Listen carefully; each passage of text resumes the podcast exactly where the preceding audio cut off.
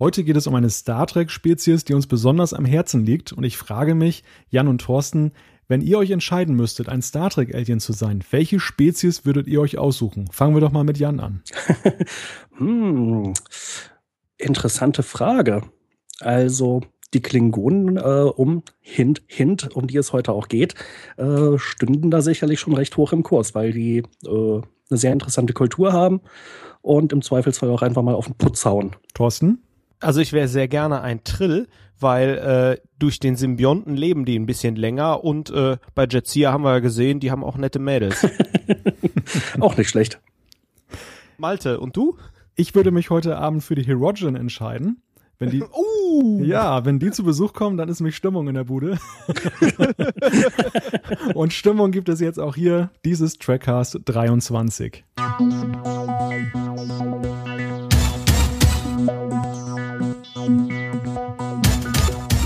Klingonisch, das ist nicht einfach irgendwelches Gerede, sondern eine richtige Sprache, die man lernen und sprechen kann. Doch, wie lernt man Klingonisch? Was ist das Besondere an dieser Sprache? Um diese Fragen zu klären, haben wir uns mit Lieven Lita einen Experten eingeladen, der uns und euch zu Klingonisch-Experten macht. Mal schauen, ob wir am Ende dieses 23. Trackcasts auch Klingonisch sprechen.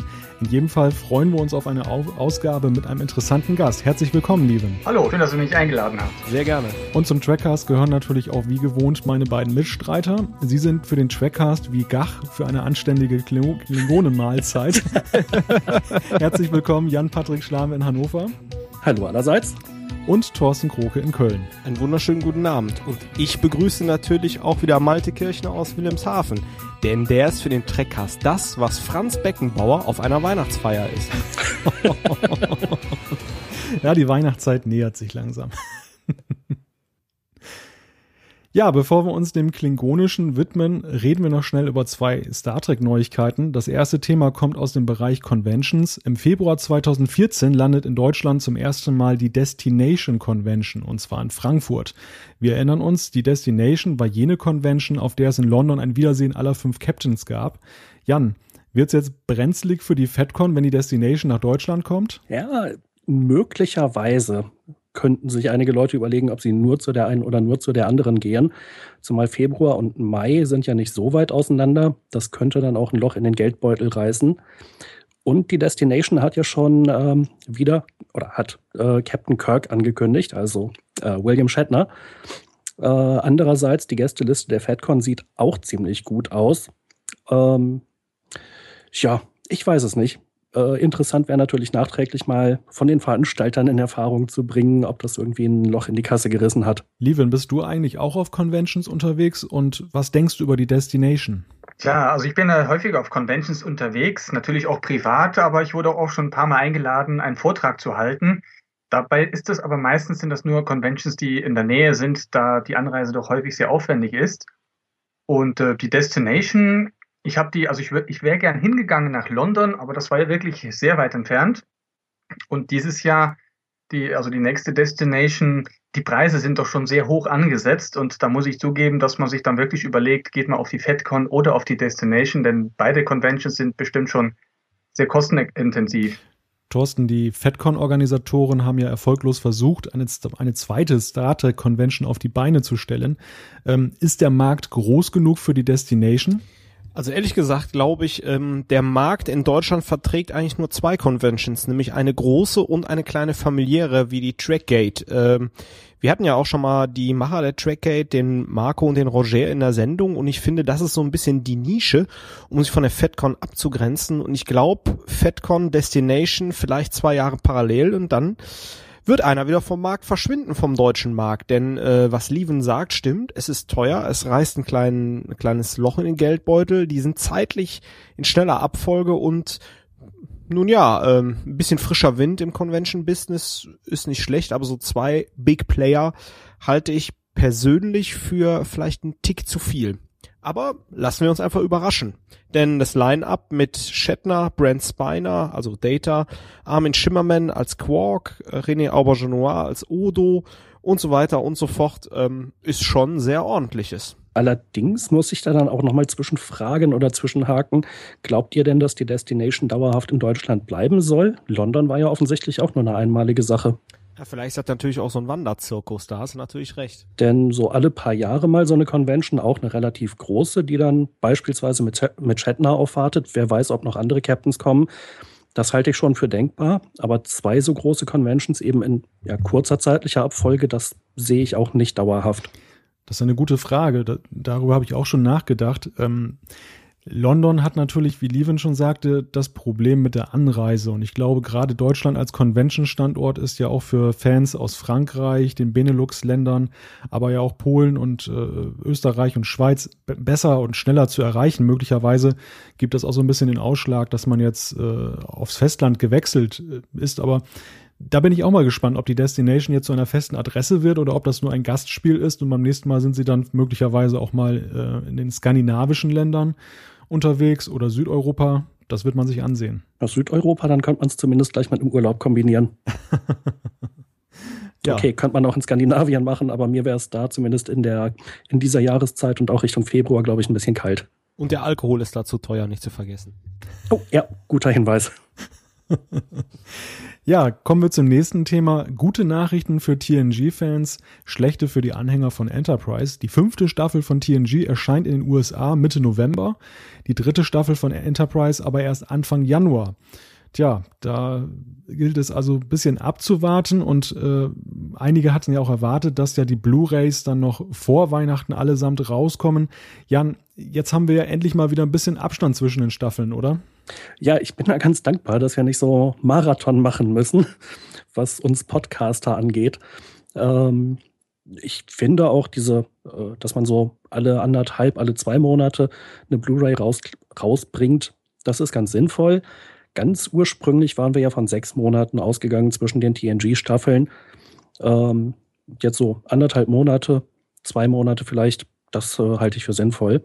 Die andere Frage ist natürlich, wann kommt TNG in Deutschland raus? Ich hatte vorhin noch mal geguckt und habe noch keinen geplanten Veröffentlichungstermin gefunden. Das kann ja auch noch wieder irgendwie parallel zur Enterprise kommen oder so. Richtig. Und äh, dass das nicht vorher angekündigt wird, das hat ja leider schon Tradition. Also das Rätselraten, was hier in Deutschland passiert, das kann munter weitergehen. Ähm, Thorsten, Du bist ja ein Einzelhandelsexperte. Ist es für dich nachvollziehbar, dass man sich da das lukrative Weihnachtsgeschäft entgehen lässt mit Enterprise? Ähm, nee, ist für mich ehrlich gesagt nicht nachvollziehbar. Ähm, normalerweise sind die Leute ja sehr spendabel und ähm, kauffreudig rund um die Weihnachtszeit. Was ich mir allerdings erklären kann, ist, dass bei der letzten Veröffentlichung, ihr erinnert euch, es kam ja ähm, jedenfalls im europäischen Markt äh, TNG Enterprise, äh, dann die Into the Darkness Blu-ray und dann kam noch die äh, TNG Doppelfolge, alles gleichzeitig raus und ähm, dass die Kannibalisierung einfach zu stark war. Klar, ich habe nur ein begrenztes Kontingent an Geld zur Verfügung und haben wir ja die Into the Darkness Blu-ray und TNG auf Platz eins gesehen und Enterprise wäre dann der Rohrkrepierer gewesen und ich vermute einfach mal, dass trotz des Weihnachtsgeschäfts ähm, ähm, die bei CBS sagen, na, verschieben wir das mal lieber einen Monat, sonst äh, verhagelt es uns wieder die Kaufzahlen. Ähm, ja, das ist für mich die einzige Erklärung. Lieven, äh, ich würde auch gerne, gerne dich fragen, wie stehst du eigentlich zu den Blu-rays? Äh, hast du dir die auch gekauft und wenn ja, von welchen Serien? Ich habe ja noch gar keinen Blu-ray-Player, muss ich gestehen. Aber ich muss gestehen, ich habe jetzt alle Folgen von TNG und, und TOS, äh, also die alte Serie, habe ich alles auf DVD und eigentlich muss ich sagen, die reichen mir. Denn ich weiß ja nicht, die Qualität wird schon besser, aber andererseits finde ich, reichen die mir vollkommen. Ich kaufe mir jetzt nicht nochmal alles dann eben doppelt und dreifach und in fünf Jahren kommt wieder ein neues System raus, was ich mir dann nochmal kaufen werde.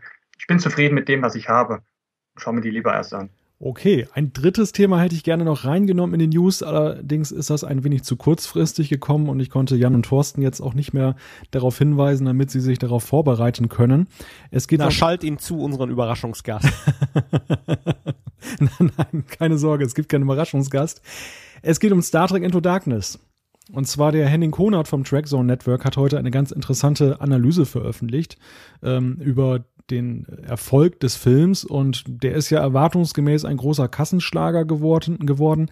In den USA hätte er aber noch besser laufen können, schreibt Henning. Insgesamt eine ganz spannende Betrachtung zum Thema, die ich an dieser Stelle einfach mal allen Interessierten ans Herz legen möchte und vielleicht sprechen wir das Thema ja beim nächsten Mal an.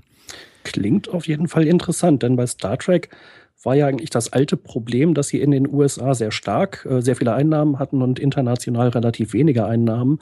Und Into Darkness wurde ja eigentlich von der Promotion sehr, äh, ja, deutlicher internationalisiert als die früheren Filme. Und das wäre jetzt interessant, äh, ob das eventuell sogar nach hinten losgegangen ist.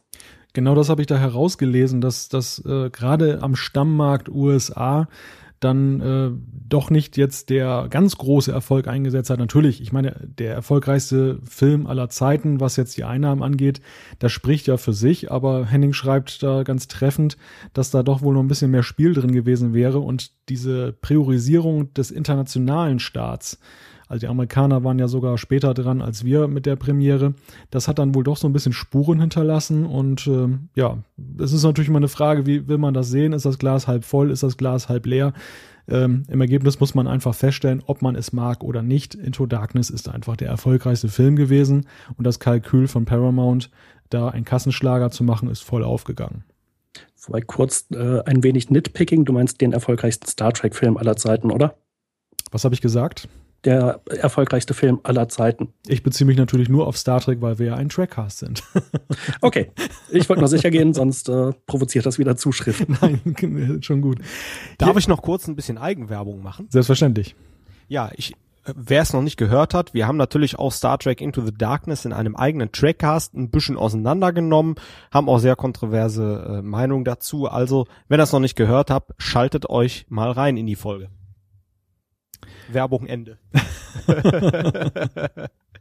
Gut, dann machen wir hier einen Strich unter die News und kommen wir zu unserem Hauptthema in dieser Sendung. Es geht ja um das Klingonische und wir hoffen heute so ein bisschen was zu lernen. Mit dabei ist Lieven Litter, er ist äh, Klingonischlehrer. Irgendwann gab Thorsten mal den Hinweis, dass, irg dass er irgendwo von Lieven gehört hatte und äh, Kurzerhand haben wir uns daran, darum bemüht, ihn hier in unsere kleine Sendung zu bekommen. Und hier ist er nun. Danke, Lieben, dass du die Zeit gefunden hast. Ja, danke, dass ihr mich eingeladen habt und auch Interesse für die klingonische Sprache zeigt. Ja, eigentlich hätten wir dich ja standesgemäß mit Kapla äh, begrüßen müssen. Das haben wir jetzt natürlich versäumt, fällt mir gerade mal so ein. Nein, das ist gar nicht mal so schlimm, denn äh, Kapla ist ja erstens mal gar keine Begrüßung, wird eigentlich mehr zum Abschied verwendet. Und äh, davon abgesehen äh, begrüßen sich die Klingonen ja gar nicht. Die sind eigentlich sehr direkt und legen sofort los. Dann haben wir es ja richtig gemacht. und, und greifen direkt zum Blutwein. Ja, genau. Aber äh, bevor wir einsteigen, äh, Lieven, erzähl doch noch mal kurz etwas über dich. Also äh, vielleicht, wo wohnst du? Ähm, wie, wie lange beschäftigst du dich schon äh, mit der Sprache? Äh, ja, ich bin äh, selbst bin ich eigentlich gebürtiger Belgier, bin also in der Grundschulzeit bin ich nach Deutschland umgezogen. Daher kommt auch mein ungewöhnlicher Name, Lieven Litar, ist also kein Künstlername, sondern ich heiße wirklich so. Das ist der Name, den meine Eltern mir gegeben haben. Ich äh, arbeite als Architekt. Ich habe also auch nichts mit Sprachen allgemein überhaupt zu tun. Also ich habe nie irgendwas Linguistik studiert oder so und bin einfach nur durch meine meine Vorlieben für Sprachen und auch meine Begeisterung für Star Trek bin ich dann zu diesem Klingonischen gekommen. Und äh, inzwischen ist es so, also ich habe früher immer Leute gesucht, die auch Klingonisch sprechen oder das lernen und habe dann gemerkt, dass es niemanden gibt, der das so spricht oder wirklich, also die Leute sind so verstreut, aber keiner trifft sich irgendwo und habe dann eben selbst irgendwann gesagt, so ich gründe jetzt einen Kurs, wo man Klingonisch lernen kann und so bin ich da über die Jahre hinweg ziemlich da eingestiegen und äh, aufgestiegen auch. Aber hier, hier muss ich nochmal einhaken. Wann hast du denn das erste Mal gedacht, boah, Klingonisch, das ist ja eine tolle Sprache? Ja, das war ähm, 1996. Da habe ich, äh, ja, damals war ich schon Trekkie. Damals war ja auch in Deutschland so Star Trek alles sehr, sehr ähm, aufblühen. Ähm, The Next Generation ist gerade gelaufen, die ersten Kinofilme kamen und ich habe dann so wie jeder Trekkie, also wie die ganz harten eben, alles Mögliche gekauft, was mit dem Thema zu tun hat und habe dann eher zufällig, das war wirklich Zufall, das war so ein Paket, da war dann so eine Videokassette drin, da war ein Computerspiel drin und auch dieser Sprachkurs. Und das habe ich mir dann angehört und habe dann gedacht, ah, das ist aber schön, das ist klingonisch, ja, da wurden so ein paar Begriffe erklärt, wie man klingonisch spricht, was Klingonen so machen. Und das war das dann. Und das war es dann auch. Und ich habe dann so ein Jahr später, habe ich zufällig, das war auch nur ein Zufall, hat mir jemand ein klingonisches Wörterbuch geschenkt. Das war das Englische, The Klingon Dictionary. Und dann habe ich erst gesehen, wow, das ist ja, das ist ja eine, eine richtige, vollständige Sprache. Das ist ja mehr als nur so ein, eine CD oder so. Und dann, das war so 97 herum, habe ich dann wirklich angefangen, dieses Buch zu verschlingen und habe dann richtig Klingonisch gelernt. Und ähm, ist das tatsächlich, dass man Klingonisch sprechen kann äh, dann damit? Ähm, also, weil das klingt ja ganz interessant. Ich stelle mir das äh, im Anbetracht der Vokabeln dann an der einen oder anderen Stelle vielleicht ein bisschen schwierig vor. Äh, ja, es stimmt schon. Also die klingonische Sprache ist ja, es ist auf jeden Fall eine vollständige Sprache und man kann sehr viele Sachen im Klingonischen ausdrücken. Aber es fehlen auch viele Wörter, die man einfach nicht hat, weil sie im Film nie gebraucht wurden. Die ersten Vokabeln, die in dem Wörterbuch zum Beispiel erschienen, die bezogen sich ja ausschließlich auf die Star Trek-Filme. Und so hat man dann sehr viele Wörter, wie zum Beispiel äh, ein Wort für Triple oder ein Wort für Phaser und Warp-Antrieb und alles, was mit Star Trek zu tun hat. Aber dann so alltägliche Begriffe wie zum Beispiel Kühlschrank, das kennen wir bis heute noch nicht. und ja, es wird dann schwierig, wenn man so zum Beispiel dann eine, einen Podcast macht und dann sich überlegt, was heißt denn Podcast? Es gibt ja nicht mal ein deutsches Wort dafür. Wie soll denn dann das äh, klingonische Wort dafür sein? Aber das macht eben den Reiz auch aus, dass man dann anfängt zu überlegen, ja, was heißt denn Podcast? Dann, man könnte es jetzt im Deutschen ja genauso philosophieren. Was heißt das? Wie kann man das umschreiben? Es ist ja mehr als nur eine aufgezeichnete Sendung. Es ist ja irgendwie was Besonderes technisch betrachtet. Und genauso kann man auch im Klingonischen dann anfangen zu überlegen, wie beschreibe ich denn einen Kühlschrank? Für was dient denn ein Kühlschrank? Und wie kann ich das geschickt umformulieren? Und es ist genau diese Spielerei, die das Klingonische so spannend macht. Ähm, aber jetzt für mich als absolut blutigen Anfänger, ähm, das Wichtigste ist ja neben der Begrüßung, wie wir gelernt haben, Klingonen begrüßen sich nicht, also hätte ich dann überhaupt kein Problem, würde ich jetzt auf Klingonen treffen, aber wenn ich mich jetzt vorstelle und sage, ich heiße Thorsten oder mein Name ist Thorsten oder wie auch immer, was würde das denn auf Klingonisch heißen? Da sagt man Thorsten, auch Pongwej äh. Oh, oh Gott, kannst du das bitte nochmal wiederholen? Ja, das ist, ist gar nicht so schwierig. Man muss es eben erstmal äh, sich anhören und sich merken. Und dann, wenn man die Grammatik versteht, ist es ja noch einfacher. Also Thorsten Och Pongwej E. Das Wort Pongwej heißt äh, mein Name und Och heißt so viel wie es ist. Thorsten, es ist mein Name. Da sieht man auch gleich, dass die klingonische äh, Satzstellung umgekehrt ist als im Deutschen. Die ist also rückwärts. Man sagt nicht, mein Name ist Thorsten, sondern man sagt, Thorsten ist mein Name. Also quasi Objekt, dann das Prädikat und dann das Subjekt. Ja, genau die Reihenfolge hat das. Als Mark Okrand, der die Sprache erfunden hat, diese Sprache eben ausgearbeitet hat, hat er sich von allen Sprachen, die es auf der Welt gibt, die seltensten grammatikalischen Eigenschaften rausgepickt und hat dann gesagt, okay, das gibt's auf der Welt so selten, dann klingt das sehr exotisch, dann kann ich das nehmen. Wobei, da würde ich ja gerne mal einhaken, nämlich genau, wo kommt das Klingonische her? Wie ist das entstanden? Ja, man muss mal, also ich muss jetzt nicht erklären, wo Star Trek herkommt und was die Klingonen sind. Ich glaube, das nee, werden die meisten Hörer ja schon wissen. Genau. Und zwar, das war ähm, im Übrigens, also bei Captain Kirk wurde gar kein Klingonisch gesprochen. Das erste Klingonisch wurde gesprochen im Kinofilm. Also im ersten Star Trek-Film, also klar mit Captain Kirk, 1979. Und damals hat James Doohan, der Schauspieler von Scotty, hat ein paar Sätze einfach nur so vor sich hingebrabbelt und hat dann gesagt, okay, das heißt jetzt Klingonisch. Das waren so Wörter wie Cha, Rouge und Wi, Cha. Und er hat sich auch gar nicht überlegt, was das heißen soll. Er hat einfach nur gesagt, das ist jetzt Klingonisch, hat das dann auf eine Audiokassette aufgesprochen, auf ein Diktiergerät oder so, und hat dieses Gerät dann an Mark Leonard gegeben. Das war ja der erste Klingone im ersten Star Trek-Film. Der erste Klingone mit diesen Riffelstirnen, ne? die hatten ja früher keine so Knubbel auf der Stirn. Und der hat sich das dann aufgeschrieben in irgendeiner Lautschrift, wo er es sich dann merken konnte und hat das dann gesprochen im Film. Jetzt ist das Interessante daran, wenn man es genau betrachtet, Mark Leonard war ja auch der Vater von Spock, also hat im Grunde die klingonische Sprache ein Föderationsoffizier erfunden und sie wurde zum ersten Mal gesprochen von einem Vulkanier. Sehr schön. Erscheint logisch. Ja, kleine Details. Aber die Vulkanier waren eigentlich auch der Grund dafür, dass das weiterging, weil nämlich dann im zweiten Star Trek-Film, das war dann 84 herum, ähm, gab es eine Szene mit äh, Spock und Savick, wo sie über Captain Kirk reden, von wegen er sei so menschlich. Und ähm, die wurde auf Englisch gedreht, aber die wollten, dass diese Szene auf Vulkanisch gesprochen wurde. Und da kam dann Mark Okrand ins Boot. Der hatte nämlich für diese Szene das, die, die, die vulkanische Sprache quasi erfunden, damit die auf die Lippenbewegungen passt. Er hat später immer gesagt, er wäre ganz stolz darauf, dass er Mr. Spock hat beigebracht, wie man Klingon äh, Vulkanisch spricht. ja, aber als es dann eben ein paar Jahre später, das war dann erst 84, dann zur klingonischen Sprache kam, haben sie dann einfach Mr. Mark Okrand noch einmal eingeladen, haben dann gesagt, so, du hast das Vulkanische so schön gemacht, willst du auch klingonisch machen? Und der hat dann für den dritten Star Trek-Film, auf der Suche nach Mr. Spock, hat er die klingonische Sprache eben entwickelt. Er hat Grammatikregeln entwickelt und hat die aber alle basiert auf diese sechs Wörter, die James Doohan im ersten Film ausgesprochen hatte, damit eben diese Wörter weiter verwendet wurden. Also die hat er auch in sein Wörterbuch übernommen. Das war so eigentlich die Geburt der klingonischen Sprache. Das ist natürlich schon echt hoch faszinierend. Wie ist das dann weitergegangen? In den äh, späteren Filmen, vor allem im sechsten, wurde ja sehr viel Klingonisch gesprochen. Ähm, hat man ihm dann im Prinzip äh, da irgendwie so ein, so ein Drehbuch gegeben und gesagt, so hier, das äh, sollen die Klingonen sagen, jetzt übersetzt das mal oder erfinde das oder so? Äh, ja, so ähnlich. Also es war ja so, als er das beim ersten Mal machen musste für Star Trek 3, das ist ja bei, bei, den, bei Paramount ist das ja alles top secret. Und die haben ihm gar nichts vom Film erzählt, sondern ihm, die haben dem die Drehbücher von der Originalserie gegeben. Alles, was mit Klingonen zu tun hat. Und deswegen sieht man manchmal Folgen, wenn dort Klingonen drin vorkommen, erkennt man jeden Dialog, könnte man aufs Klingonische übersetzen. Also er hat einfach alles Mögliche übersetzt, was irgendwo vorkommen könnte. Und das hat er ja niedergeschrieben in seine Notizen. Und diese Notizen, das ist ja genau das, was später dann als Klingonisch-Wörterbuch äh, veröffentlicht wurde, die hat er dann immer bei sich gehabt.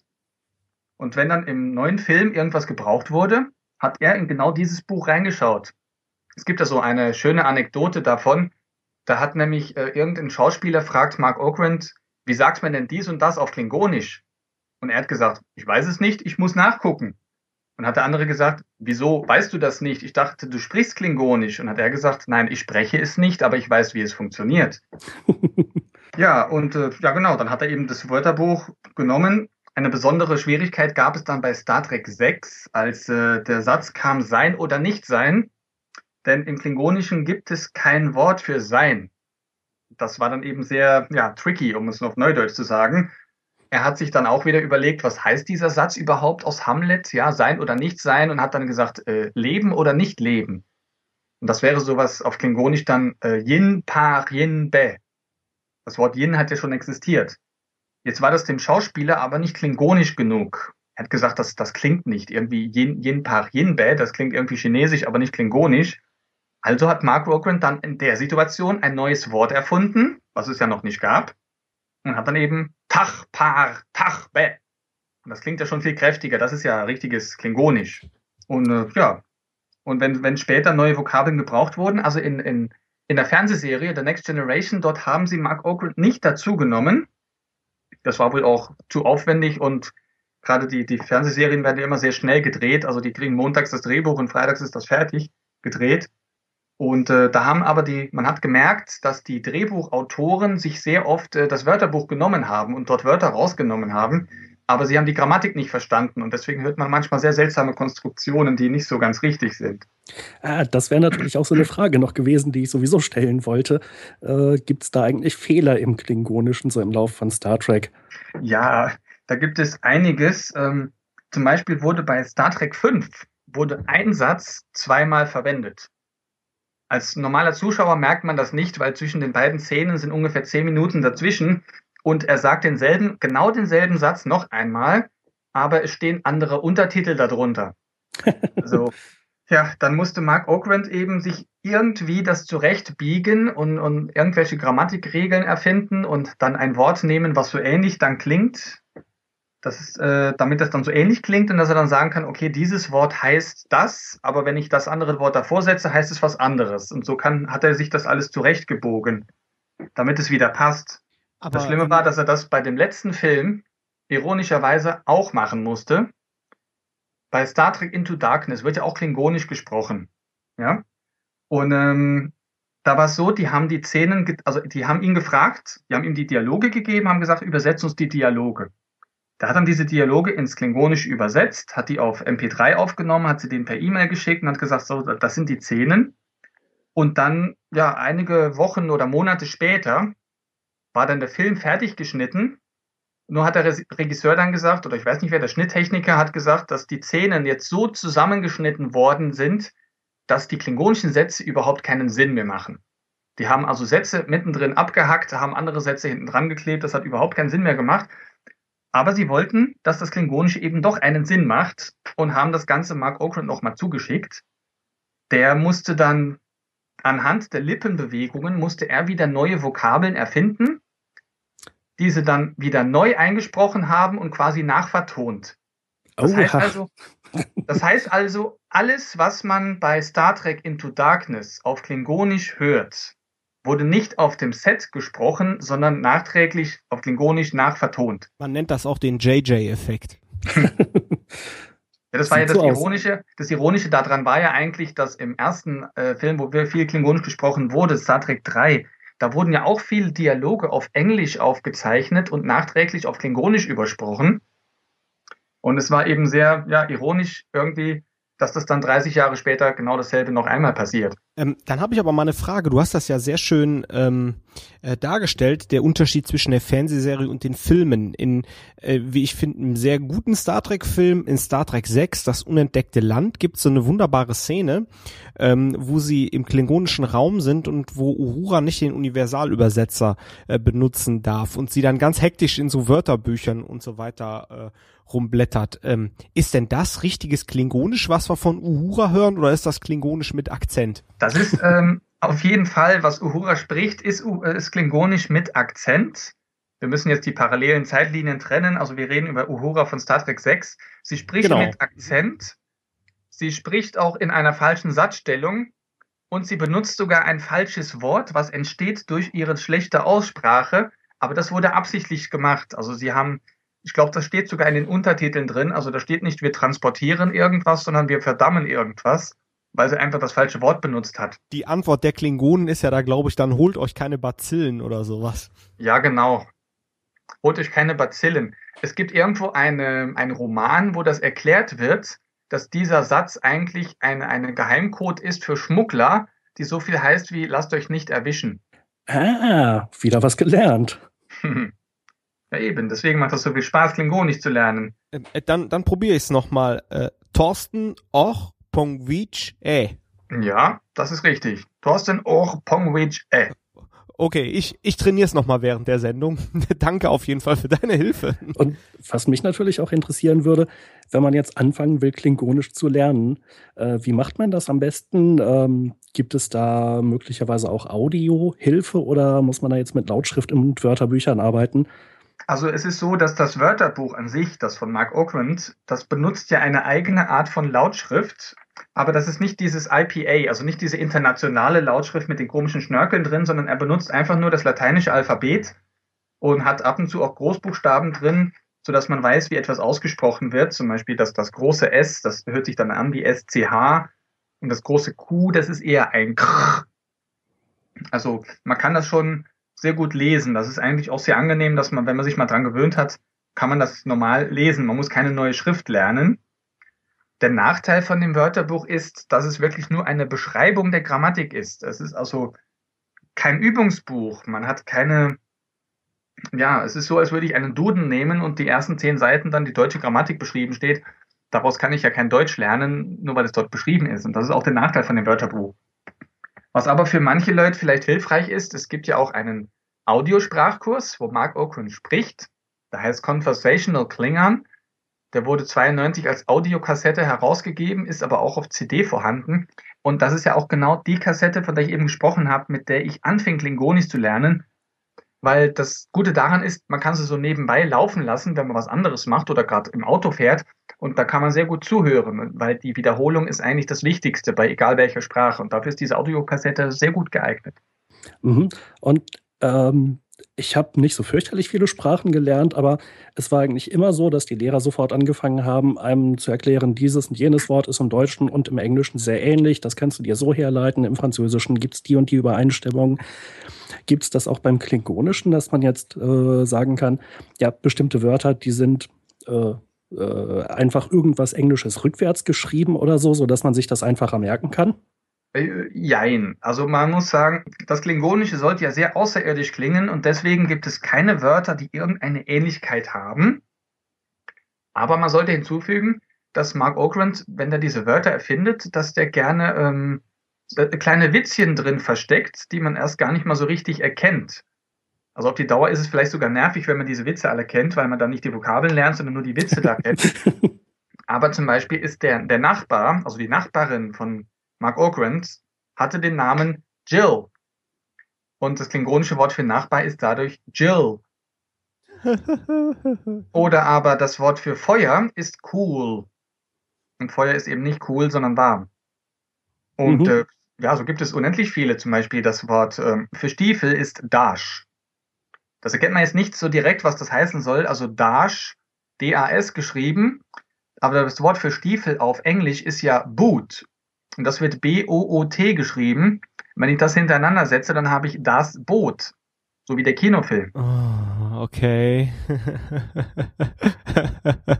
also das war jetzt nicht unbedingt der Sinn der Sache, dass die ganzen Wörter so viel Wortspielereien haben.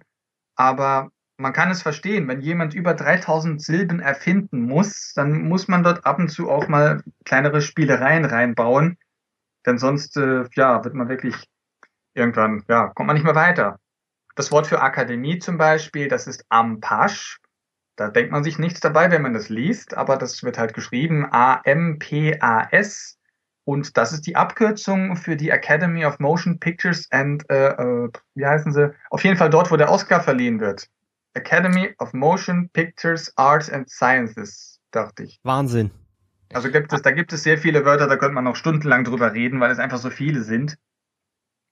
Und das ist eben auch so ein Faktor, was das Ganze so viel Spaß macht, dann Klingonisch zu lernen, wenn man dann, wenn irgendwo ein neues Wort herauskommt und dann man guckt da drauf und denkt sich, oh nein, das kann nicht wahr sein, dass er jetzt das gemacht hat. Aber es gibt auch viele Witze, die man echt nicht erkennt, wenn man es nicht weiß. Kommen denn noch viele Wörter dazu, auch jetzt durch Into Darkness, oder ist man da etwas zaghaft mittlerweile, die Sprache noch zu erweitern? Mm, also wir, wir, haben, wir, wir sind eigentlich sehr froh darüber, dass Mark Okrand so viel Spaß daran hat, die klingonische Sprache zu erweitern. Also gerade durch Into Darkness, das war ja eigentlich eher ein Versehen, dort hat er neue Wörter erfinden müssen. Aber es ist auch so, dass er viel Kontakt hat zu dem Klingonisch-Institut. Das ist ja die äh, weltweit einzige Institution, die sich offiziell mit dem Klingonischen beschäftigt. Da hat er viel Kontakt mit denen und bringt so ab und zu, so jedes Jahr bringt er doch ein paar neue Wörter heraus. Wenn ihn jemand fragt, wie sagt man denn dies und das oder so, ich übersetze gerade ein Buch, ich brauche ein Wort für für Tanne und dann sagt er, okay, ich überlege mir mal was. Und ähm, ja, er hat eben er hat da Spaß dran, das merkt man auch, weil er hat auch Spaß dran, dass die Leute Spaß dran haben, Klingonisch zu lernen. Vorhin kam ja schon zur Sprache, dass ja Mark Okrand ja auch das Vulkanische ein wenig geprägt hat. Ähm, hast du da den Vergleich, wie steht eigentlich das Klingonische im Vergleich zu anderen Aliensprachen in Star Trek da?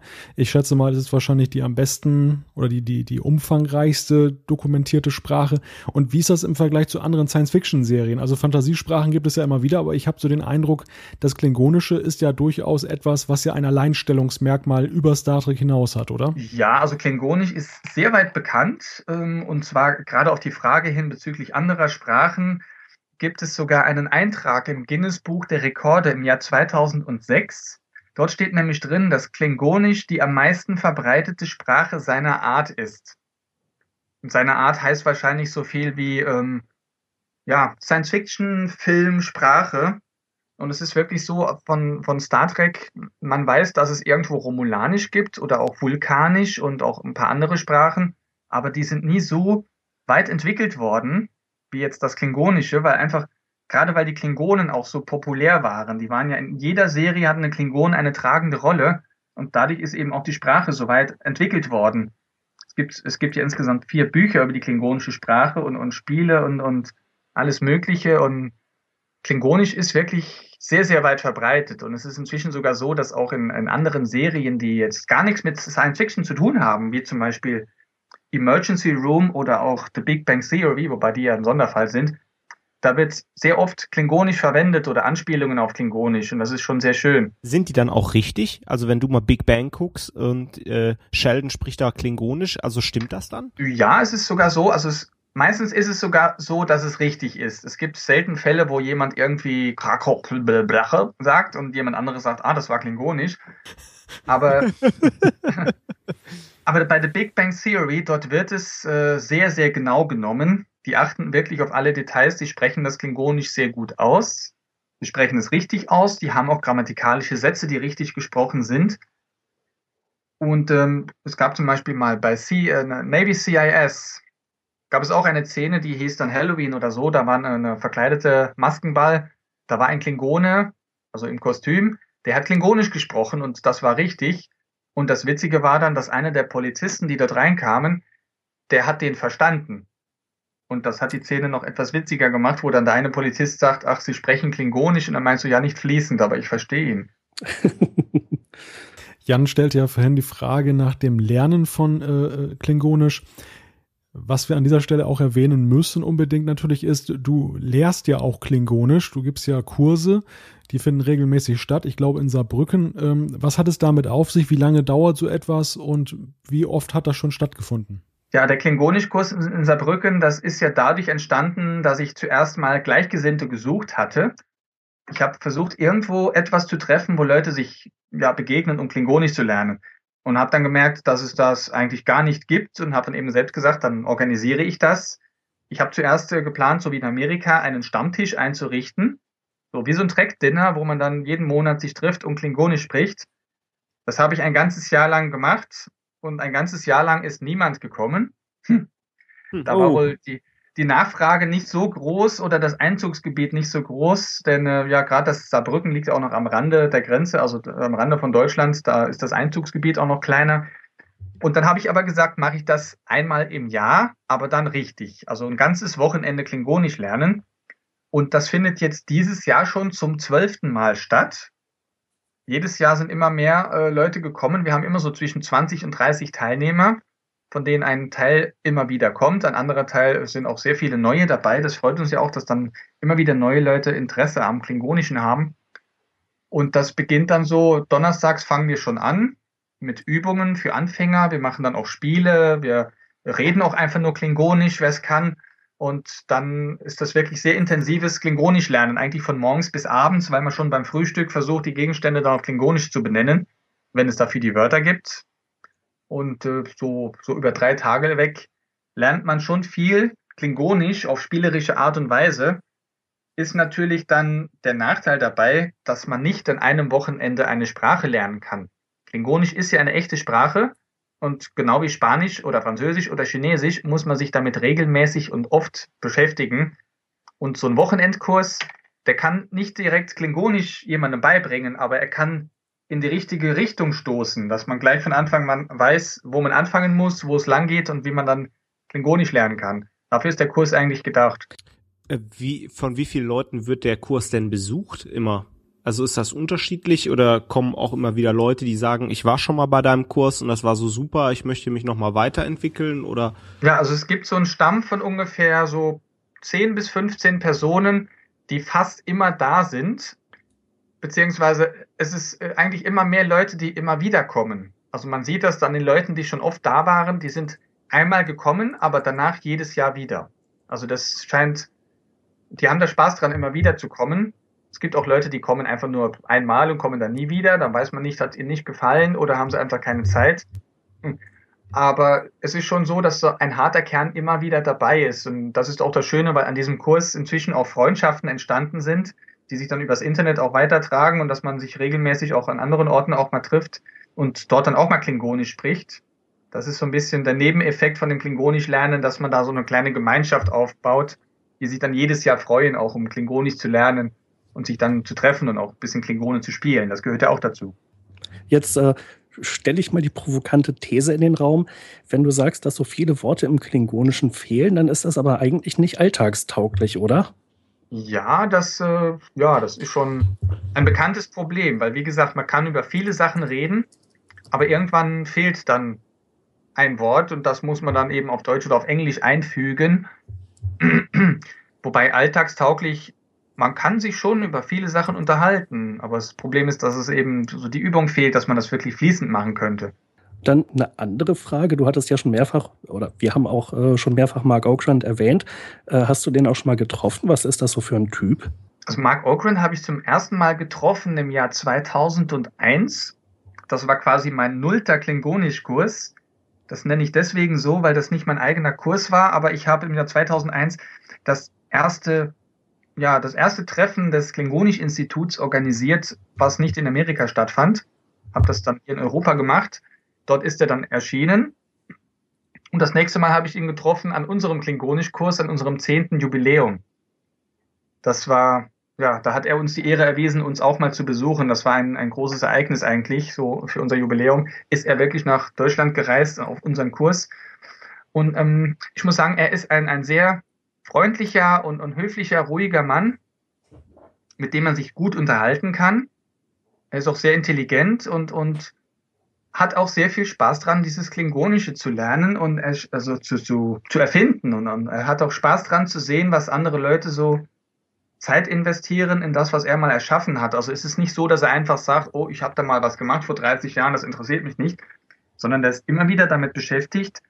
Und er hat mir sogar gesagt, dass er jetzt, wo er in Rente ist, wahrscheinlich noch mehr Zeit damit ver äh, ja, sich damit beschäftigen wird, weil er einfach erkannt hat, dass die Leute so viel Spaß dran haben. Und, und er hat dann eben auch Spaß dran zu sehen, wie die Leute Klingonisch lernen, wie die Spaß damit haben.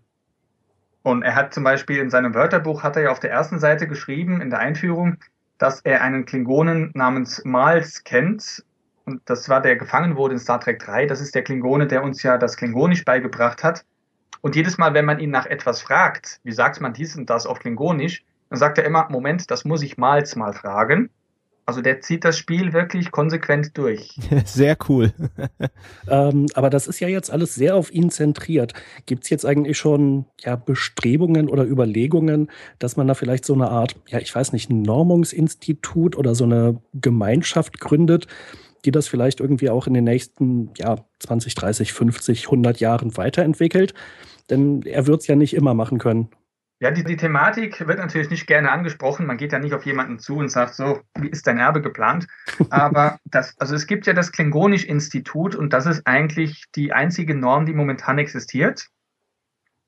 Und ähm, die haben sich schon Gedanken gemacht, wie man das lösen könnte und werden bestimmt irgendwann jemanden dann bestimmen, der das Ganze weiterführt. Denn bisher ist es ja so, dass die Sprachgemeinschaft akzeptiert nur das Klingonisch, was von Mark Okren kommt. Ist ja klar, weil sonst hätte man irgendwann Wörter doppelt oder kein Mensch weiß, wo sie herkommen.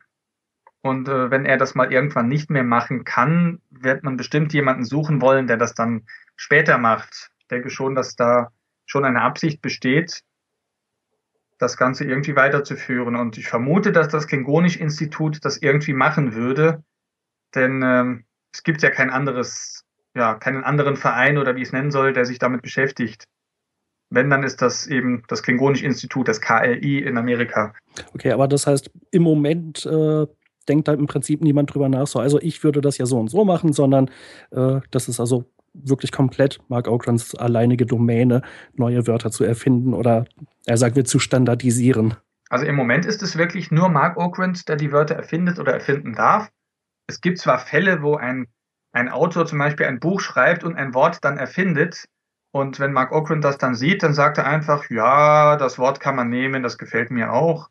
Und dann sagen wir, okay, gut, dann ist es jetzt akzeptiert, dann nehmen wir das als offiziell. Aber ähm, nur weil irgendjemand jetzt mal ein Wort erfindet, heißt das nicht, dass wir das akzeptieren. Mhm, okay. Wie bekommst du denn stetig diese Neuigkeiten der Sprachweiterentwicklung mit? Gehörst du auch zu diesem Klingonischen Institut oder bist da Mitglied oder? Ich bin Mitglied mit dem Klingonischen Institut, ja. Und ähm, ich kenne auch eigentlich ja die meisten der besten Klingonischsprecher weltweit. Es gibt ja nicht so viele. Und gerade durch die neuzeitliche Kommunikation über Facebook und anderen Sachen lässt sich eine Nachricht ja nicht sehr lange unterdrücken. Also über Twitter und Facebook und E-Mails werden die neuesten Informationen sehr schnell verbreitet und ausgetauscht. Und es gibt ja auch verschiedene Orte, wo Informationen auch gesammelt werden. Zum Beispiel habe ich auf meiner eigenen Homepage eine Liste aller neuen Vokabeln, die in den letzten acht Jahren herausgekommen sind. Die habe ich dort alle zusammengefasst. Und sobald ich irgendwas Neues erfahre, wird es dort auch ergänzt und das wiederum wird dann als Quelle genommen für andere, die Klingonisch lernen, die dann gleich sagen, ah, guck mal, da ist ein neues Wort. Das ist ja Wahnsinn. Das heißt also mit den äh, anderen, die genauso gut Klingonisch sprechen wie du, ihr schreibt euch dann auch bei Facebook klingonische Nachrichten? Ja, genau. Gerade also Nachrichten gehen dabei eigentlich sehr gut, weil man, wenn man eine Nachricht schreibt, kann man zwischendurch überlegen, äh, macht das Sinn, was ich da geschrieben habe und dann kann man es wegschicken. Sprechen geht dann natürlich schwieriger, weil man dann manchmal länger nachdenken muss. Aber es gibt in, in der Tat äh, Diskussionsforen und auch bei Facebook, wo Klingonisch gesprochen wird, beziehungsweise geschrieben wird und dann kann man wirklich über alles Mögliche reden. Also von wegen alltagstauglich, das ist schon möglich. Es gibt eben nur manche Begriffe, die man halt gar nicht hat, aber man kann schon auf Klingonisch sich unterhalten über alles Mögliche. Dann probiere ich es jetzt nochmal und sage, ich würde gern mal mit dir einen I-Hik trinken. Ich glaube, ich habe das jetzt total falsch ausgesprochen. Das sollte Blutwein heißen. War das richtig? Das war fast richtig, ja. Das, nach dem I kommt ja ein W, oder hast du das nicht da drin? Ach so, also I, Ivu Hick. Das W wird wie ein U gesprochen. Ah, okay, also Iu Hick. Aber das I wird wie ein I gesprochen. Also Iu Hick. Ja, und das große H wird wie ein, ein raues R gesprochen. Also Eo Chick. Iu Hick. Eo Chick wie Kluck wie Nech. Das heißt, ich will Blutwein trinken. Ich krieg ja eine Gänsehaut hier. Jetzt kommen die Klingonen gleich und holen mich. äh, wa warum ich das jetzt rausgefunden habe, war, ich war jetzt mal bei Bing ähm, bei der Suchmaschine und habe einfach mal Blutwein als Ausgangssprache Deutsch eingegeben und Zielsprache Klingonisch und dann kam das in Lautschrift IU Chik und ähm, ja, das ist ja der totale Wahnsinn. Also wir haben bei Bing einen klingonischen Translator. Genau so, aber man muss gleich hinzufügen, dass eine eine Computerübersetzung, auch für andere Sprachen, äh, ist niemals perfekt. Und gerade die von Bing, da, da habe ich ja auch mit äh, dran mitgearbeitet, die ist, äh, da ist das Problem, dass die ähm, zu wenige Textvorlagen haben, um Klingonisch zu vergleichen mit Englisch. Weil beim Programmieren einer, einer Sprache für eine Übersetzungssoftware braucht er die Übersetzungssoftware sehr, sehr viele Texte, die sie dann vergleichen kann, um dann etwas anderes zu übersetzen. Und für die deutsche Sprache gibt es jetzt, was weiß ich, 30.000 Millionen Bücher, die man dort einspeisen kann. Und für Klingonisch gibt es dann fünf. Ja, und dann ist das sehr schwierig für so einen Computer, das dann äh, daraus zu lernen. Und deswegen ist die, die Bing-Übersetzung ist zwar recht gut, aber enthält noch sehr, sehr viele Fehler, die entweder irgendeinen Blödsinn äh, fabrizieren oder sogar einfach nur was Falsches, wo dann, wenn ich einen Buchstaben eingebe, kommt ein ganzer Satz raus, nur weil der Computer das irgendwo in einer falschen Zeile gelesen hat. Da arbeiten wir dran und da wird sehr intensiv dran gearbeitet. Microsoft hat das ja sogar richtig vertraglich mit, mit Paramount und CBS gemacht und auch mit dem Klingonisch Institut. Und da sitzen wirklich die Experten daran, die wirklich Klingonisch können und die arbeiten daran dass das eben irgendwann mal besser wird. Das führt mich gleich zu der Frage, du hast ja angesprochen, du bist da beteiligt. Ähm, es gibt ja auch ein Buch, an dem du äh, mitgeschrieben hast. Äh, wirst du auch sonst irgendwie konsultiert? Rufen die auch mal von der Synchronisation an und sagen, sie kennen sich doch mit Klingonisch aus, können sie uns da einen kleinen Kniff sagen? Oder äh, ja, was, was, äh, wo, wo wirst du noch als Experte angefragt? Ja, das war das deutsche Klingonisch-Wörterbuch. Da haben die mich aber nicht direkt angefragt, sondern ich habe selbst rausgefunden, dass die das neu auflegen wollten und dann habe ich dort angerufen, weil nämlich das deutsche Klingonisch-Wörterbuch, was 98 herauskam, das war sehr fehlerhaft. Also das war so schlecht, ich, ich will es nicht unbedingt so schlecht machen, wie es wirklich ist, aber man soll ja nicht über andere Leute schlecht reden, aber auf jeden Fall sollte das Buch nochmal aufgelegt werden für Star Trek Into Darkness. Und dann habe ich da eben mal angerufen, habe gesagt, hört mal zu, Leute, da äh, in dem Buch, da ist was falsch. Das sollte man korrigieren.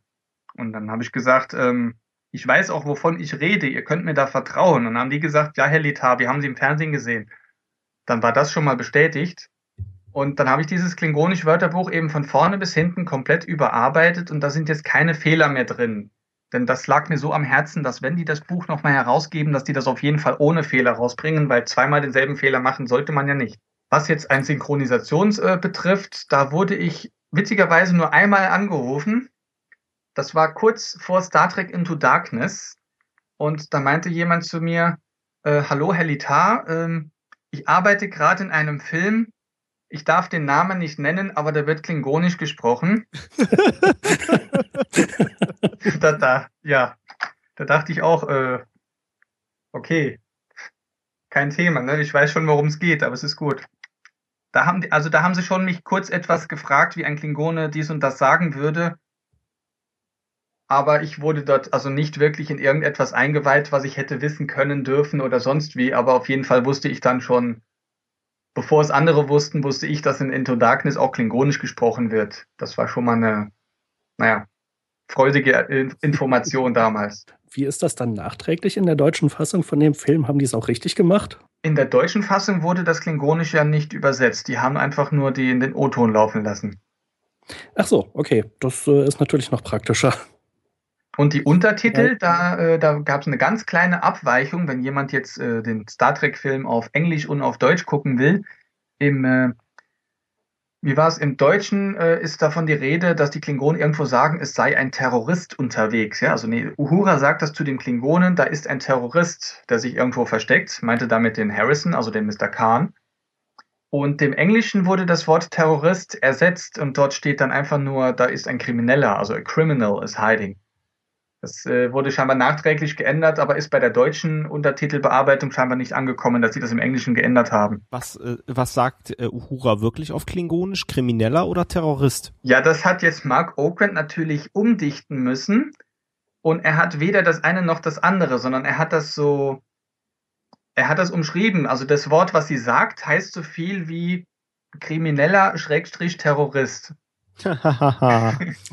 er hat das äh, sehr offen gelassen. Er musste ja viele Sachen irgendwie, er konnte das nicht wörtlich übersetzen, weil die, ich hatte ja schon gesagt, dass die die Dialoge so schlecht geschnitten hatten, dass sie keinen Sinn mehr machten. Und er musste das dann zusammen basteln, bis es irgendwie passt.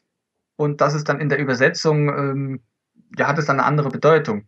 Zum Beispiel steht, die erste Begrüßung, die sie sagt, ist so viel wie, äh, ich habe Respekt und, und im, Klingonischen sagt sie so viel wie, ich spreche zu dir mit Respekt. Also das ist immer so ein bisschen abweichend. Man kann das Klingonische nicht immer so wörtlich übersetzen ins Deutsche oder umgekehrt. Das Deutsche ins Klingonische kann man auch nicht wörtlich übersetzen. Man muss es ein bisschen umformulieren. Genau wie eben, mein Name ist Thorsten, ist Thorsten auch Pongwich äh. Das ist jetzt äh, Thorsten, es ist mein Name. Also es ist äh, ein bisschen gezwungen, umge äh, verzerrt irgendwie.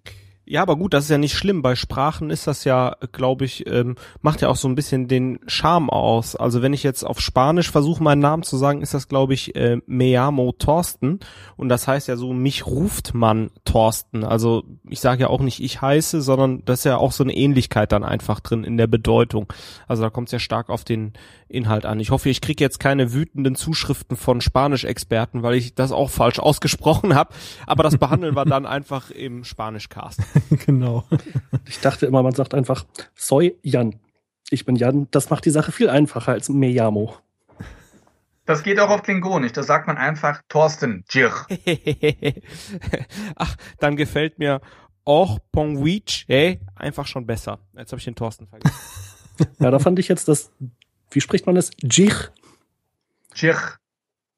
Jich. Jich. Das erste J ist wie ein DJ, also J. Dann ein großes mhm. I, das ist eher wie ein E, wie in Mitte oder Bitte. Und das große H ist ein ganz raues Ach. Jich. Jan Jich. Jan Jich. Du hast jetzt das Glück, dass das Wort Jan auch im Klingonischen existiert und das heißt Schwert. Oh, das klingt gut. Du würdest dann sagen, ich bin ein Schwert. Jan Jir. Hey, die Sprache gefällt mir immer besser. Wie würden wir denn das mit dem Genitiv machen? Es gibt ja das Schwert des Kales. Was würde das denn dann heißen? Einfach Jan Kales? Nein, das äh, ist im Klingonischen umgekehrt. Das ist dann Kalish Jan. Wobei das Schwert des Kales wird äh, Betlech genannt, also Kalish Betlech. Ach ja, stimmt, auch wieder. Ein Jan ist im Klingonischen eigentlich ein allgemeiner Begriff für jede Sorte von Schwert oder Klinge, und ein Bettlach ist eben das, das eine Besondere, das Backblech.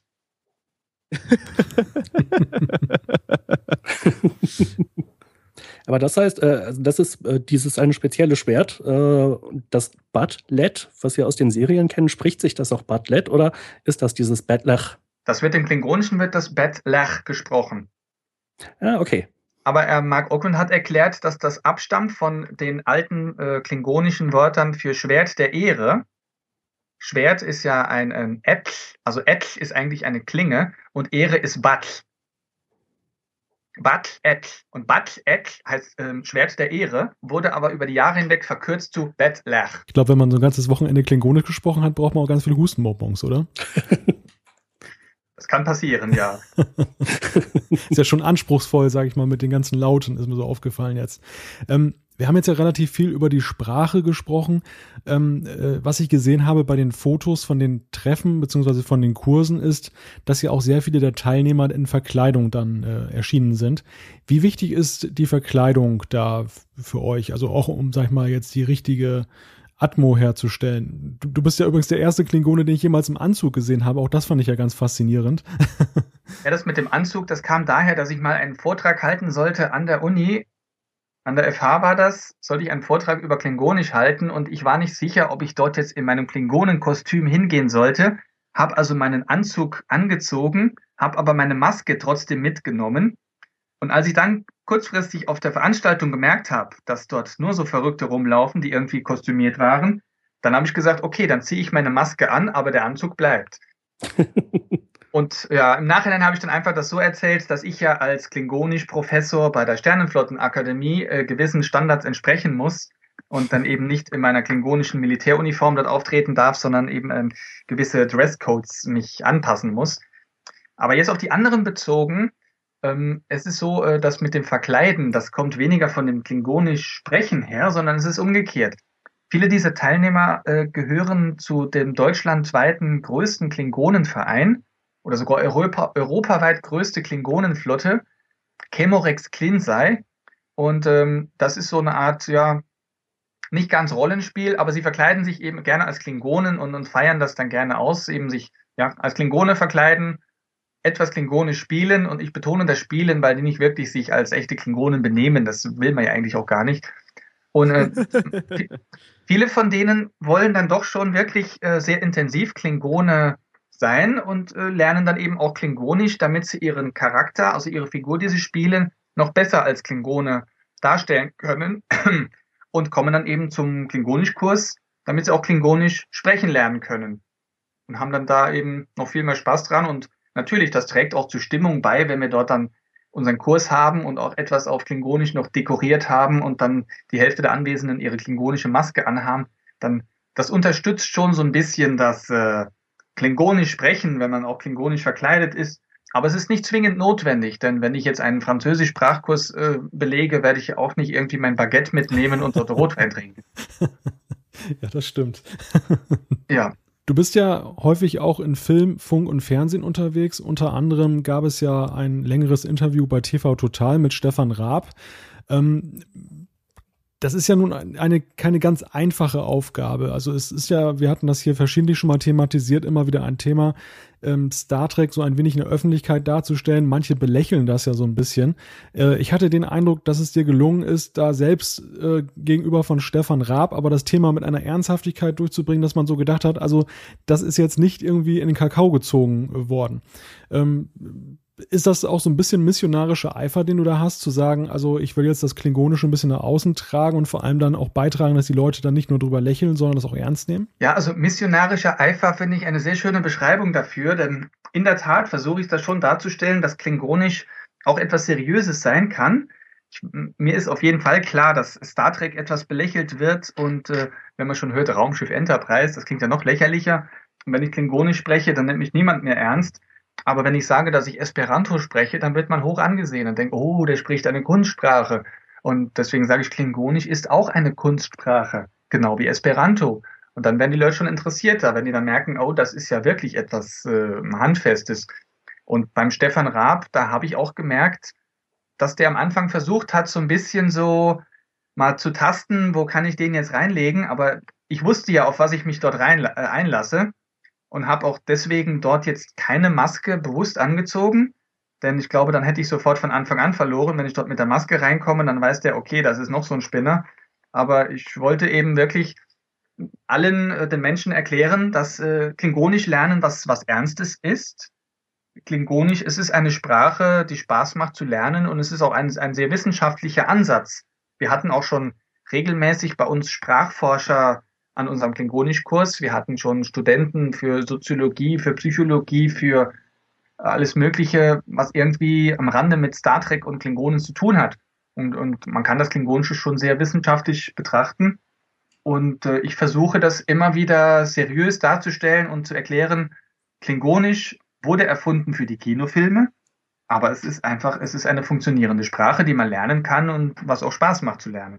Wie ist es denn eigentlich dazu gekommen? Ähm, bist du da auf die, die Redaktion von TV Total zugegangen oder haben die dich entdeckt? Die haben mich selbst entdeckt, ja. Scheint also auch jemand Star Trek-affines bei TV Total in der Redaktion zu sitzen, weil wenn ich ja Klingonisch nicht kenne, dann würde ich auch niemals danach suchen, oder? Dazu kann ich jetzt wenig sagen, aber ich nehme an, dass die ähm, die Redaktion von TV Total, die suchen ja wahrscheinlich dauernd nach irgendwelchen besonderen, seltsamen Sachen. Und äh, wenn man jemanden findet, wo dann irgendwo geschrieben steht, dass das der Einzige ist, der in Europa Klingonisch unterrichtet, dann kann man schon mal nachschauen, was das eigentlich genau ist. Wobei ich hinzufügen muss, dass äh, Stefan Raab selbst scheinbar nicht so viel ähm, Ahnung oder Interesse von Science Fiction hat. Denn ähm, also er hat wirklich mit Star Trek oder Klingonen echt nicht viel zu tun. Na gut, der macht ja auch genügend anderes Gedöns. Ja. Wo wir dich gerade mal in der Sendung haben, äh, würde ich ganz gerne noch mal einen kleinen Exkurs zu einem anderen Thema machen. In der letzten Sendung haben wir darüber diskutiert, dass das Schwert des Kalis, äh, dem drohte die Zerstörung. Das war ja in den Händen von jemandem, der keine Waffen mehr tragen durfte und dann wurde das Ganze als Waffe angesehen. Da gab es ganz interessante News. Ich schätze mal, du hast das auch mitbekommen. Ähm, wie hast du diese Geschichte beurteilt? Ja, ich habe mich auch denen angeschlossen, die dieses Schwert auf jeden Fall retten wollten. Denn das ist in der Tat ein Schwert, äh, also ein Schwert mit Autogrammen von Schauspielern, die schon nicht mehr leben. Wenn es jetzt einfach nur irgendein Blech gewesen wäre, hätte ich gesagt, ja, ist nicht so schlimm. Aber gerade dieses Schwert war doch schon ein, ein sehr besonderes. Michael Ansara hatte da unterschrieben und noch ein anderer, dessen Name mir jetzt nicht einfällt. Und ähm, das dann einfach so mit der Begründung zu zerstören, von wegen, ja, der darf das nicht haben, wir zerstören das jetzt, das war dann doch schon etwas übereilt. Aber zum Glück hat sich das ja alles zum Positiven gewendet und der Polizeipräsident hat dann gesagt, es wird nicht zerstört. Und das hat dann die Klingonengemeinschaft dann doch schnell wieder beruhigt. Ich möchte auch nicht in der Haut von einem Polizeipräsidenten stecken, der sich mit den Klingonen anlegt. Hast du ihm denn dann auch einen äh, Brief auf Klingonisch geschrieben? Hätte ja nochmal der ganzen Sache Nachdruck verteilt, der bezüglich der Ernsthaftigkeit. Nein, das habe ich nicht, aber das passt ja wieder zu dem Thema vorhin. Also ich weiß, du hast es jetzt nur als Scherz gemeint, aber wenn ja. man einen Brief auf Klingonisch jemanden schickt, da weiß ich, äh, dann glauben die erst recht, dass die einen in einer Waffel haben. Ne? Das ist halt das Thema klingonische Sprache, je nachdem, wo man es verwendet, kommt ganz falsch an. Das liegt schon einfach nur daran, dass die klingonische Schrift äh, Großbuchstaben enthält. Da glaubt jeder, dass da jemand auf die Tastatur eingeschlafen ist, wenn man das sieht. es ist, ja, das ist eigentlich ein, ein, ein Trau, also eigentlich schade, dass Mark Oakland das so gemacht hat, weil das trägt viel dazu bei, dass Klingonisch eben nicht als seriös angenommen wird, weil da mittendrin Großbuchstaben stehen. Und äh, ja. Also wenn es nach den Großbuchstaben geht, könnten auch einige Trackcast-Hörer Klingonen sein, habe ich schon gedacht. ja, das stimmt. Aber das nur am Rande. ähm, kannst du das denn im Moment, oder nein, äh, kannst du diese Sprache flüssig schreiben? Ja. Oder also quasi so wie wenn du auf Deutsch oder Englisch oder ich weiß nicht, anderen Fremdsprachen äh, irgendwie einen Brief oder sowas schreiben würdest? Das kann ich schon machen. Also ich muss zwar ab und zu ein Wort mal nachschauen, weil ich, es gibt viele Wörter, die man halt nicht regelmäßig benutzt und dann nicht im Kopf hat.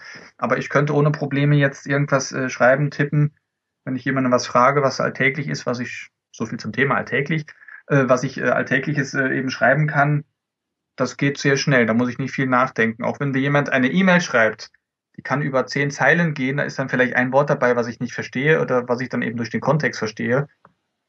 Das ist schon möglich. Eine Frage, die ich noch hätte, wäre, ähm, das Klingonische bzw. die Klingonen an sich haben sich ja über die Serien ja sehr stark entwickelt. Ähm, die in TOS sahen sie noch ganz anders aus als nachher bei TNG. In Deep Space Nine ist ja auch sehr viel so über die klingonische Kultur gemacht worden. Ähm, welche der Serien ist denn deine Lieblingsserie mit gerade jetzt mit Blick auf die Klingonen? Da würde ich jetzt sagen, es liegt auch daran, dass ich damit aufgewachsen bin, aber meine Lieblingsserie ist äh, The Next Generation auf jeden Fall. Ich habe danach noch äh, Deep, nee, was war das, Voyager auch gern geguckt. Deep Space Nine habe ich irgendwann den Faden verloren und habe es nie zu Ende geguckt. Äh, aber meine Lieblingsserie ist eben wirklich die The Next Generation. Und gleich eine Anschlussfrage. In Into Darkness sind ja die Klingonen abermals jetzt im Aussehen verändert worden. Ähm, mir persönlich hat das jetzt nicht sehr behagt, weil ich eigentlich gerade auch so dieses, die, diese, diese, äh, dieses Make-up, was dann in TNG entwickelt wurde, eigentlich sehr gut gefunden habe. Ähm, wie ist das bei dir angekommen, aber auch so in der äh, Fangemeinde? Also ich habe sehr viele Buhrufe gehört. Mir persönlich gefallen diese neuen Klingonen auch nicht so wirklich. Es ist ja schon ein Widerspruch an sich, dass ein Klingon einen Helm anzieht Klingonen haben ja eigentlich lange Haare, weil das im Kampf gefährlich ist und Klingonen mögen die Gefahr und dann haben wir plötzlich Klingone mit einer Glatze und einem Stahlhelm darüber. Es widerspricht ein bisschen der klingonischen Philosophie und äh, auch rein von der Optik her fand ich es eigentlich unnötig, dass sie die jetzt neu gemacht haben, weil jeder Mensch kennt Klingonen und jetzt haben die die irgendwie irgendwie anders gemacht und das ist äh, fand ich unnötig. Aber an dem Film wurde sehr viel Kritik geäußert, davon mal abgesehen am Rande. Into Darkness wurde von Anfang an bis zum Ende zerrissen. Alle haben gesagt, so, so ein Scheiß und trotzdem ist es dann der erfolgreichste Film geworden. Das ist, äh, dem schließe ich mich ja auch an. Es gibt zwar viele, viele Logikfehler in dem Film, aber wenn man es genau sieht, waren das bei den letzten zwölf Filmen genauso. Tja, damit steht es jetzt, glaube ich, wieder äh, 2 zu neutral zu 1, oder, Malte? ich glaube, wir sollten dieses Fass lieber nicht aufmachen. Ja, mach mal wieder zu. genau. ähm, okay, ähm, ich, ich weiß, das hört sich doof an, aber magst du noch mal was auf Klingonisch sagen? Weil ich krieg dann so direkt eine Gänsehaut und äh, ja, ich find's echt klasse, dich Klingonisch sprechen zu hören. Ja, das ist immer so ein Problem, wenn jemand sagt, äh, sag mal was auf Klingonisch. Ich könnte den Dialog aus dem Star Trek Into Darkness mal nachsprechen. Den habe ich hier gerade vor mir liegen. Uhura sagt ja zuerst, Ja, ich bin hier, um euch zu helfen, mit Respekt. nach dach pirfemdak scho ertach. It's Deutsch me wait, vindat ma pek. Daraufhin antwortet der Klingone, Toch, hey, humampu. Katschach. Und Uhura antwortet, Potmo bak kauba. Et chivopner chivum e. Kroble bam schoch chudle je. Und dann geht die Schießerei los. Boah, Wahnsinn. In der Tat. Ähm, hast du mal irgendwie mitbekommen, wie lange die Schauspieler so brauchen, um so eine Dialogzeile zu lernen? Machen die das so in einer Stunde nebenbei oder arbeiten da Tage oder Wochen dran? Dazu kann ich nichts sagen, das weiß ich nicht, aber ich weiß vom Making-of, dass ja auf dem Set von Into Darkness Mark Okrand übrigens nicht dabei war. Die Sätze wurden ja alle nachträglich erst gemacht, da war er nämlich dabei. Aber am Set war dann Britton Watkins anwesend und die haben dann schon, ich nehme mal an, dass das innerhalb von ein paar Stunden erledigt sein kann, denn wenn man das ein bisschen übt, ist das nicht schwierig. Die müssen ja immer nur diese fünf Sätze kennen, die sie sprechen und da wird noch geschnitten. Also ich glaube nicht, dass das so schwierig ist, das zu lernen. Man könnte also locker innerhalb von einer Stunde schon ein paar Sätze lernen. Das ist kein Problem. Das habe ich schon mit den Schülern gemacht, dass die ein paar Sätze lernen mussten und die dann auch gut gesprochen haben. Das geht. Ja, okay, das klingt plausibel. Ja, Jan und Thorsten, ich weiß nicht, wie es bei euch ist mit den Fragen, aber bei mir ist es so, Achtung, Wortspiel. Ich bin mit meinem Latein am Ende. ja, ich schaue hier auch schon auf meinen Zettel. Alles, was ich mir so aufgeschrieben hatte an Fragen und noch vieles mehr, äh, ist schon beantwortet ich, ich glaube, wir haben den Lieven schon äh, lang genug gequält jetzt in der letzten Zeit. Findet ihr nicht? Ja. Ja. Also, ich weiß nicht, hast also du noch ich, irgendeine... Ich fand es nicht schlimm. Es ist ähm, eine, eine sehr gute Übung für mich, jetzt gerade so ein Gespräch zu führen, weil nämlich genau jetzt an diesem Wochenende findet mein Klingonisch-Kurs statt. Jetzt am nächsten Wochenende, vom 7. bis zum 11. Ich weiß nicht, wann das jetzt gesendet wird, aber ich werde jetzt die nächsten Tage von morgens bis abends reden über Klingonisch bis mir selbst die Zunge einrostet.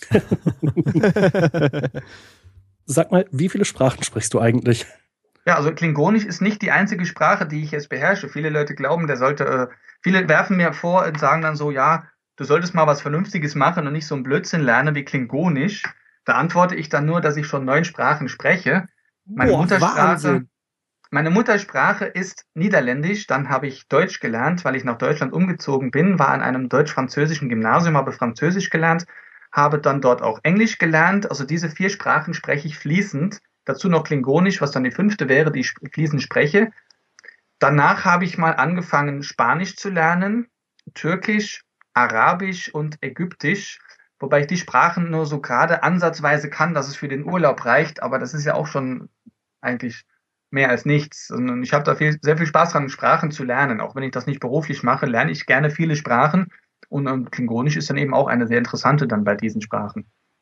Das ist natürlich auch wieder sehr interessant, weil ich ja finde, äh, gerade Arabisch äh, klingt für mich sehr fremd und ist für mich dadurch ähnlich wie Klingonisch, eine sehr fremde Sprache. Äh, kann da irgendwie die, die Fähigkeit, bestimmte Sachen auf Klingonisch auszusprechen, auch helfen, das zu lernen oder die Aussprache besser hinzukriegen? Ja, in der Tat. Es ist ja immer so, ähm, je mehr Sprachen man kann, umso einfacher ist es, eine andere zu lernen. Aber ähm, als ich anfing, Arabisch zu lernen, sagte, er sagte mein, mein Lehrer zu mir, das war ein Ägypter, und hat dann gesagt, oh, jetzt kommt ein Laut, der ist schwierig. Er macht ihn mir vor und ich sage, nein, der ist nicht schwierig, das ist wie im Klingonischen. also in der Tat habe ich dort einige Laute da mitnehmen können, die ich im Klingonischen schon kannte. Und also von wegen Klingonisch lernen bringt nichts. Äh, Klingonisch lernen hat mir geholfen, Arabisch zu lernen. Mhm. Ach, ist ja klasse. Und sonst äh, so fernöstliche Sprachen, Japanisch, Chinesisch oder so, würde dich das auch nochmal reizen? Ähm, ja, es hatte mich gereizt, aber es hat mich dann sofort äh, abgeblockt, als ich festgestellt habe, dass man ja dann auch irgendwie schreiben lernen müsste. Und abgesehen davon, dass mich das äh, Chinesische nicht ganz so interessiert, wollte ich eben nicht die äh, ferne Schrift lernen. Und so kam ich ja auch dazu, dass ich dann Türkisch gelernt habe, weil Türkische eigentlich schon eine eher ja, arabische Sprache ist, so gerade am Rande, aber die benutzen ja noch das lateinische Alphabet und das macht das Ganze sehr einfach dass ich dann eben, wenn ich Türkisch lernen wollte, konnte ich einfach nur lesen, was dort steht, ohne dass ich eine neue Schrift lernen musste. Ja, okay, auch sehr praktisch. Wobei ich auch gestehen muss, dass Türkisch mir eine, auch eine völlig fremde Sprache ist. Ich glaube, ich kenne außer irgendein paar Ortsnamen praktisch kein Wort auf Türkisch. Ja, das Witzige ist, wenn man Türkisch lernt, wird man merken, dass da sehr viele Wörter drin sind, die man schon irgendwoher kennt, weil Türkisch auch aus sehr vielen europäischen Sprachen zusammengesetzt wurde. Ja, okay, auch gut zu wissen. Hm. Ich bin ja schon froh, dass ich einigermaßen fließend Deutsch spreche. Aber gut, ich sage an dieser Stelle einfach mal herzlichen Dank, Steven, dass du dir die Zeit genommen hast, äh, uns sehr spannende Einblicke in die klingonische Sprache gewährt hast. Ich habe eine, hier eine Menge dazugelernt, obwohl ich ja Star Trek nun auch schon sehr lange schaue. Also das war wirklich ein hochinteressantes Gespräch. Und äh, du bleibst ja noch ein wenig in der Leitung. Vielleicht kommt ja noch die ein oder andere Klingonen-Fachfrage bei uns auf. ja, ja, ich danke auch auf jeden Fall für die Einladung. Es war, wie gesagt, ein sehr angenehmes Gespräch. Und äh, wenn nochmal Fragen zum Klingonischen vorkommen sollten, würde ich die gerne beantworten, ja. Gut, dann leite ich einfach mal über zu unseren Zuschriften, die wir erhalten haben. Traditionell haben wir ja im Trackcast immer auch eine Hörerecke, wo wir dann äh, das, was wir bekommen haben, von unseren Hörern besprechen. Ich wollte vorab äh, aber nochmal zwei Sachen ansprechen. Das eine ist äh, ein herzlichen Dank an den Diskusser Podcast, denn die haben uns in ihrer zweiten Folge war es, glaube ich, äh, haben sie eine ganze Sendung dem Trackcast gewidmet und haben uns so richtig schön feinsäuberlich analysiert, seziert, wie auch immer man das nennen möchte. Und herausgekommen ist eine wirklich ganz interessante Folge, die ich mir gerne angehört habe, wo ich auch viel nicken musste, weil ich äh, festgestellt habe, ja, das stimmt. Und äh, wer das noch nicht gehört hat und wer sich für den Trackcast interessiert, dem kann ich das nur ans äh, Herz legen. Herzlichen Dank an dieser Stelle an die Kollegen vom Diskusser Podcast, dass sie uns ihre Folge gewidmet haben. Also ich, ich leider noch nicht gehört, aber auch meinerseits schon mal herzlichen Dank. Tut mir leid, nicht dazu gekommen. Also ich, ich muss sagen, die Folge ist wirklich klasse und äh, ja, ganz, ganz vielen lieben Dank an die beiden Jungs. Ähm, ja, ich war überwältigt und äh, gleichzeitig stolz und äh, und hatte auch äh, Pipi in Ohren und Augen. das ging runter wie Öl. Bitte etwas weniger Details. das waren doch nur Metaphern. Ach so. Ja, zweite Sache, die äh, ich gerne ansprechen würde, das ist eigentlich schon ein Feedback und zwar haben wir wieder eine Voicemail bekommen. Und äh, dafür an dieser Stelle erstmal herzlichen Dank. Und die wollen wir natürlich an dieser Stelle gerne einspielen in die Sendung. Und ich würde sagen, hören wir doch einfach mal rein. Hallo liebes Trackers-Team. Erstmal vielen, vielen Dank für euren tollen Podcast. Ich habe bis jetzt jede Folge wirklich mit Spannung mitverfolgt, teilweise auch einige Folgen doppelt gehört. Es macht wirklich Spaß, eurer lockeren, illusten Plauderei zuzuhören und auch innerlich immer so ein bisschen mitzudiskutieren. Ja, und vielen, vielen Dank, dass ihr auch das Thema Enterprise so ausführlich mittlerweile behandelt. Ohne euch wäre ich wahrscheinlich niemals auf diese doch wirklich unterschätzte Serie gekommen. Und es macht wirklich Spaß, die zu gucken. Mittlerweile fieber ich eigentlich schon jeder Folge wieder entgegen. Und eine Sache, die ihr wahrscheinlich nicht mehr hören könnt, aber trotzdem könntet ihr irgendwie vielleicht die Romane noch mit aufnehmen. Ihr habt da zwar schon auch was zu gesagt, ähm, dass ihr es mal machen wolltet, aber ich fände wirklich toll, denn ich habe äh, sowohl Destiny als auch Titan jetzt komplett durch und äh, noch ein kleiner äh, Fingerzeig. Es gibt die beiden Serien auch bei einem etwas größeren ähm, Online-Hörbuch-Verleih, äh, äh ähm, der auch mit einem größeren Online-Handelszentrum verbunden ist, Zwinker Zwinker, als ungekürzte Hörbuchversion. Und es macht wirklich Spaß, den zu lauschen. Und es ist wirklich interessant. Okay, ich glaube, dann habe ich meinen Teil zu eurem sieben Stunden Podcast jetzt geleistet. Äh, jetzt seid ihr, glaube ich, dran und macht so weiter. Ihr seid wirklich klasse und ich werde weiter euer treue Hörer bleiben. Ciao. Ja, herzlichen Dank. Ähm, das ist ja wirklich eine, eine sehr, sehr nette Voicemail, die wir da bekommen haben. Und äh, ja, ich muss sagen, auch qualitativ äußerst äh, radiotauglich. Was meint ihr?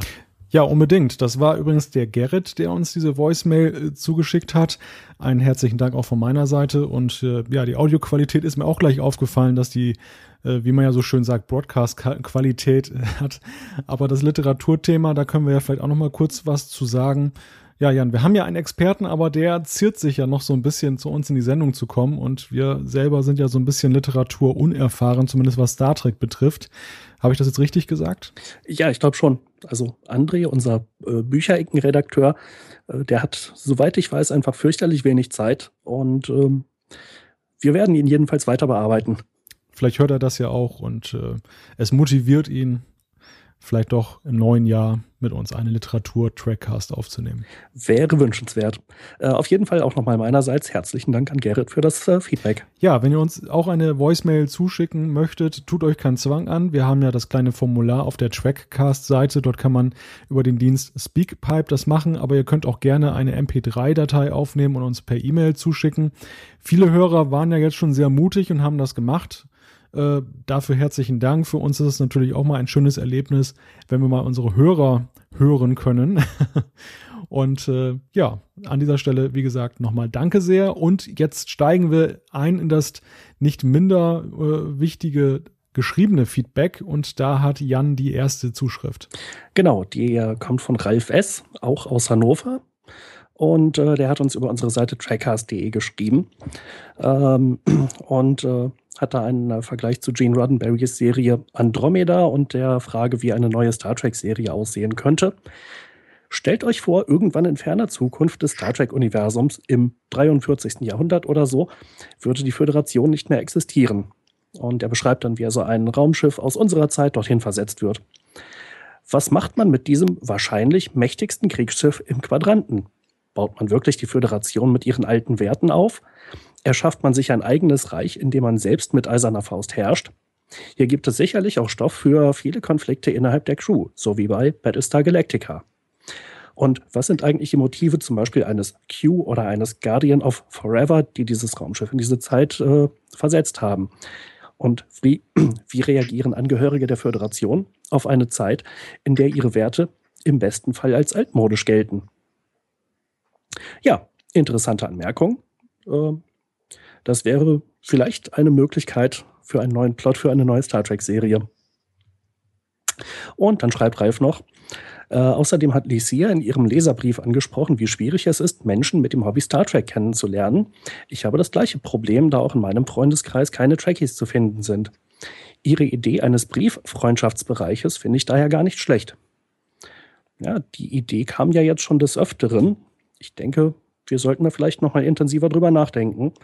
Aber ich glaube, auch letztes Mal hatten wir schon die Möglichkeit angesprochen, dass es ja beispielsweise auch das Forum des Deutschen Star Trek Index gibt. Da ist zwar relativ wenig los in den letzten, naja, Jahren, aber ähm, das ist halt einfach als technische Basis schon mal vorhanden. Äh, vielleicht verschlägt es ja ein paar Leute dahin. Ansonsten Facebook. Ja, das natürlich auch. Also ich meine, böse, weil Datenkrake und geht gar nicht, aber ansonsten macht mal. Ja gut, auf der anderen Seite, äh, die Sachen im Forum äh, kann ich mir auch irgendwie anzeigen lassen. Ne? Also hm. Ja, genau, man muss noch nicht mal einen Account haben, um da lesen zu können. Das ist bei Facebook ja nun häufig auch anders. Ja, gut, einen Tod muss man sterben. Aber ich freue mich über die ganzen Likes auf der, auf der Trackcast Facebook-Seite. Ja, da steuern wir ja auch jetzt langsam auf die 300 zu. Also das ist wirklich immer wieder eine Freude, da reinzugucken. Auch wenn ich Facebook persönlich meide, trotzdem vielen Dank für die Likes. ja, ich glaube, dann geht's äh, weiter mit Malte. Ja, und ich habe eine Zuschrift, die zeigt, dass es auch manchmal nicht so schöne Seiten des Lebens gibt. der Proxy Ops hat uns geschrieben über trackcast.de. Er schrieb, schade, der Podcast enttäuscht freut man sich Sonntagabends auf einen Trackcast und dann kommt auf einmal diese zugegeben sympathische Frau, aber trotzdem muss das bitte nicht häufiger sein. Wenn schon Gäste im Podcast auftreten müssen, dann bitte doch Personen, die einen direkten Bezug auf das Thema Star Trek oder ähnliche, von mir aus auch gerne noch allgemein bekannte Personen, aber bitte keine zufällige Person aus der Zuhörerschaft. Trotz meiner eher scharfen Kritik wünsche ich schöne Grüße aus Stuttgart. Ja, Proxy Ops, äh, danke natürlich erstmal, dass du uns geschrieben hast. Ähm, ich muss ganz ehrlich sagen, ich meine, ich toleriere natürlich äh, deine Meinung. Es ist natürlich äh, in Ordnung, dass du sagst, das hat dir nicht gefallen.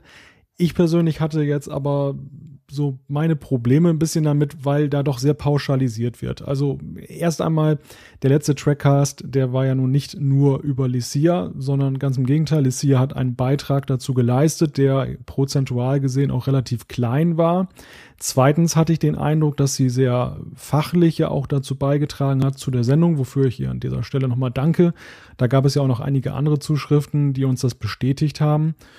Und äh, ja, im Endeffekt ist es eine Geschmackssache. Ich meine, was macht uns äh, das Trackcast-Trio jetzt da fachlich besonderer als äh, jetzt zum Beispiel Lucia? Ich sehe da keinen Grund und ähm, ich finde diese Reaktion etwas überzogen, muss ich sagen. Also ich teile die Meinung an der Stelle leider nicht. Jetzt hast du eine schöne Antwort gegeben und wir wünschen scharfe Grüße Richtung Stuttgart. ja, also da muss ich mich Malte nochmal ausdrücklich anschließen. Diese, äh, dieses Feedback verstehe ich auch nicht.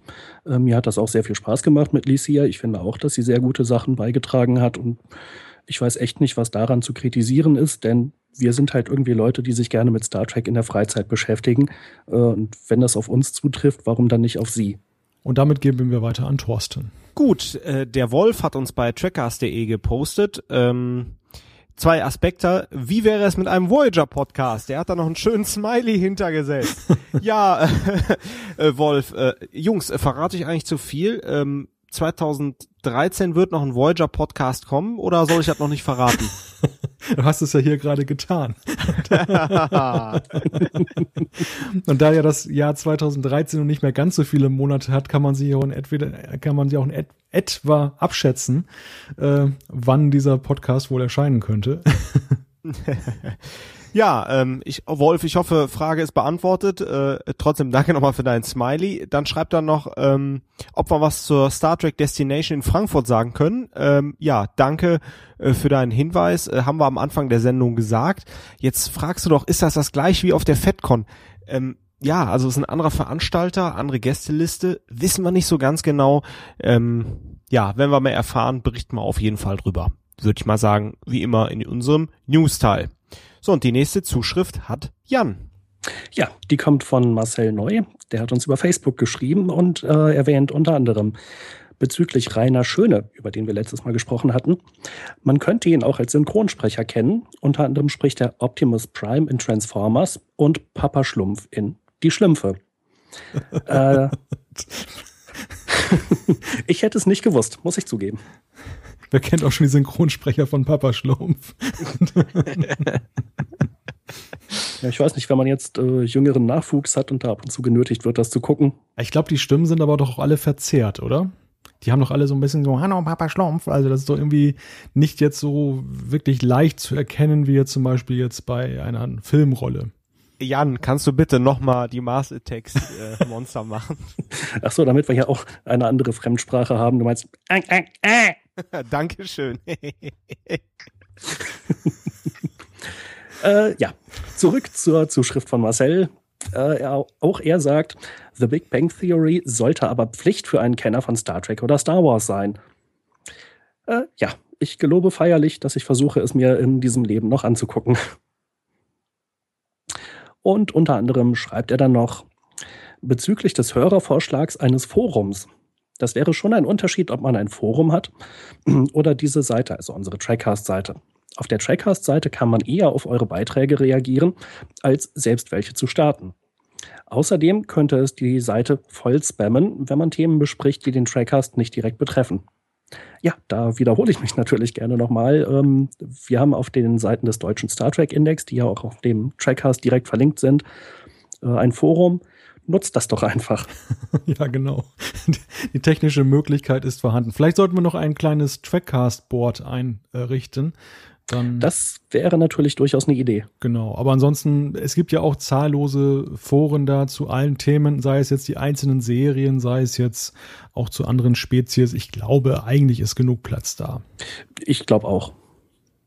Und dann geht's, glaube ich, weiter mit Malte. Genau, wir haben einen äh, Hinweis gekriegt von Richard über trackcast.de. Er schreibt, hallo ihr drei, vielleicht darf ich euer Augenmerk auf ein ziemlich seltsam anmutendes, letztlich aber doch recht spannendes Thema lenken, Archäologie in Star Trek. Der Archäologie-Podcast Angegraben hat dazu gestern eine halbstündige Sendung online gestellt. Den Link werden wir in unseren Show Notes bei dieser Sendung veröffentlichen. Gesprächspartnerin ist die Archäologie-Doktorandin Maxi Platz. Auf deren Blog findet man mehrere Beiträge zu diesem Thema. Vielleicht wäre das ja mal eine Erwähnung im Podcast wert. Beste Grüße aus Graz, Richard. Da sage ich mal herzlichen Dank, Richard. Ein sehr spannendes Thema. Ich habe leider noch nicht die Zeit gefunden, mir diese Folge jetzt anzuhören. Aber was ich so gehört habe, es gab ja noch anderswo auch Empfehlungen scheint es eine ganz tolle Sache zu sein und das Thema ist ja auch wirklich spannend. Ähm, ähnlich spannend, äh, ja, wie zum Beispiel heute Sprachenthema. Also da Star Trek hat ja einiges zu bieten, wo man ja auch wirklich mal sich ein bisschen intensiver reindenken und das erforschen kann. Und das gehört sicherlich auch dazu. Und da, da kann ich jetzt übrigens mal punkten. Ich habe nämlich doch mal Tracker, äh, Podcast gehört, nämlich diesen. Und der war in der Tat sehr interessant. Der ist auch äh, relativ kurz. Es ging, glaube ich, ungefähr eine halbe Stunde oder so. Und es war ein sehr schöner Überblick über ja, eben die Archäologie in Star Trek. Halbe Stunde bin ich ja gerade erstmal warm gelaufen. ja, hätte es zwei Stunden gedauert, dann weiß ich auch nicht, ob ich dann mir die Zeit genommen hätte. Manche Leute können sich einfach besser kürzer fassen. Aber vielleicht, vielleicht hole ich jetzt das wieder ein bisschen raus, weil Richard hat uns auch noch geschrieben, PS, obwohl ich nicht mehr der riesige Star Trek-Fan bin, der ich früher einmal war, höre ich mir euren Podcast ungemein gerne an. Kirk, Spock und Pille könnte nicht besser harmonieren.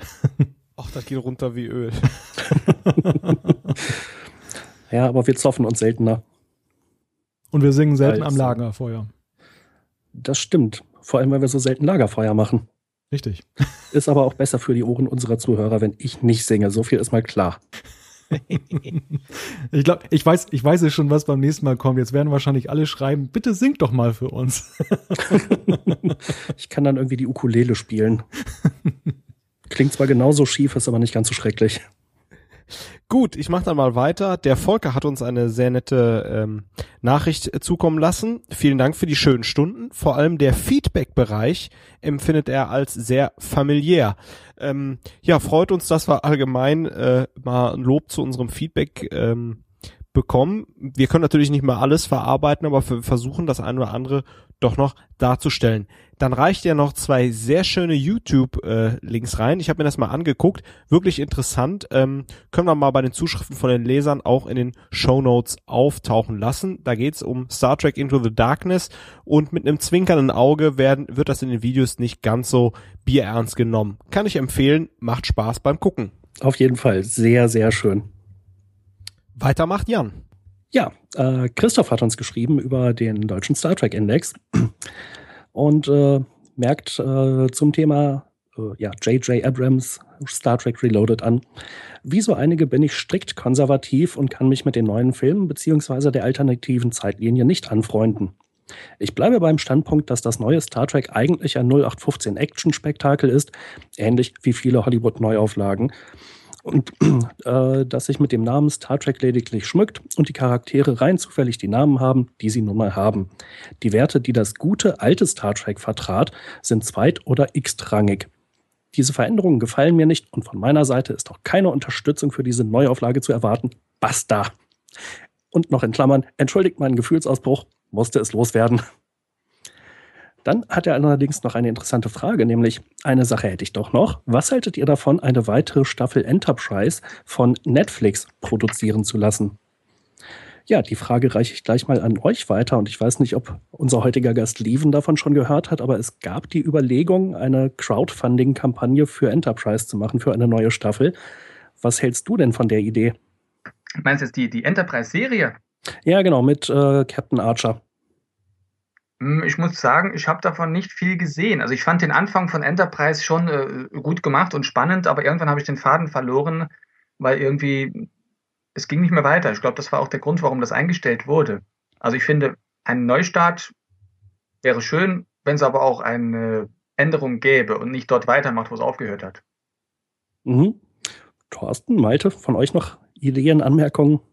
Ich finde das ein ganz, äh, eine ganz spannende Initiative, weil ich glaube, dass gerade Star Trek auch größere Chancen hätte, jetzt gerade über so einen Online-Dienst wie Netflix ähm, ja wieder ins Laufen zu kommen, weil man erreicht ja dann das Publikum viel direkter. Ähm, Star Trek hat ja immer so das Problem, dass es so ein bisschen auf der populären Welle reiten musste, also funktionieren musste wie jede andere Sendung, aber eine sehr große Fangemeinde hat, die man auch schon sehr speziell ansprechen kann potenziell. Und Netflix tritt da ja auch in Erscheinung, äh, dadurch, dass sie als immer mehr auch selber eigene Produktionen machen und ähm, da wird ja auch bei anderen Serien sehr viel Potenzial drin gesehen. Insofern finde ich das ein recht spannendes Experiment. Die Frage ist natürlich nur für mich, jetzt, es ist ja eine riesige Lücke mittlerweile zwischen äh, der letzten Folge, die damals im Fernsehen ausgestrahlt wurde, und äh, den Jahren, die jetzt vergangen sind. Die Schauspieler sind jetzt ja schon etwas gealtert. Ähm, die Frage ist, wo will man da jetzt ansetzen? Wie will man diesen Übergang jetzt machen? Will man dann sagen, okay, wir haben jetzt mal ein paar Jahre ausgespart und jetzt steigen wieder ein? Oder möchte man so tun, als wenn man einfach so weitermacht? Das wäre für mich jetzt die, die spannende Frage wir hatten das ja kürzlich auch schon äh, in Bezug auf die TNG-Filme. Wie, wie könnte, könnte man zu den TNG-Filmen zurückgehen? Ich glaube, auch da ist ja leider Gottes der Zug abgefahren, weil einfach die Darsteller mittlerweile zu alt sind und äh, keiner glaubt das so recht, dass da so ein Altenheim da unterwegs ist im All. ja. Ich muss mich da gerade auch nochmal korrigieren. Ich glaube, es ging bei diesem äh, Vorschlag nicht darum, ein Crowdfunding zu machen, das also von den Usern finanzieren zu lassen, sondern dass ja, Netflix selbst das produzieren und finanzieren sollte. Ja gut, aber ich glaube ja schon, dass gerade über Netflix ähm, hast du ja auch dann besser die Möglichkeit zu schauen, wer es wirklich schaut. Also da zum einen, dass ja ein Bezahldienst ist, zum anderen aber ja eben auch bei Internetdiensten ja generell eine Erfassbarkeit der Abrufe da ist, was mhm. ja bei der klassischen Einschaltquote ja immer so ein bisschen Kaffeesatzleserei ist. Und gerade äh, bei, sage ich mal, Sachen, die jetzt nicht so ganz populär sind, äh, wird es ja noch schwieriger zu sagen, wie ist denn jetzt eigentlich die Einschaltquote? Ich glaube, dass Star Trek da immer gerne unterschätzt wurde. Ja, und das andere ist natürlich dann auch die Frage, wie entwickeln sich dann die Verkäufe? Da musste man ja früher doch relativ lange warten, um zu gucken, wie verkaufen sich die VHS-Kassetten, wie verkaufen sich DVDs. Ähm, die Intervalle, wie die erscheinen, sind natürlich kürzer geworden, aber wenn man das alles online vertreibt, dann hat man auch hier sofort tagesaktuelle Zahlen kann dann halt möglicherweise auch feststellen, naja, die erste Ausstrahlung war nicht so doll, aber im Laufe der nächsten Monate hat sich das doch gut entwickelt. Naja, und was ja auch eine immer größere Rolle spielt, ist, dass, das, dass sich das Sehverhalten der Menschen ja auch verändert. Dass ich äh, heutzutage ja auch immer mehr Wert darauf lege, dass ich mir selber einteile, wann ich etwas schaue.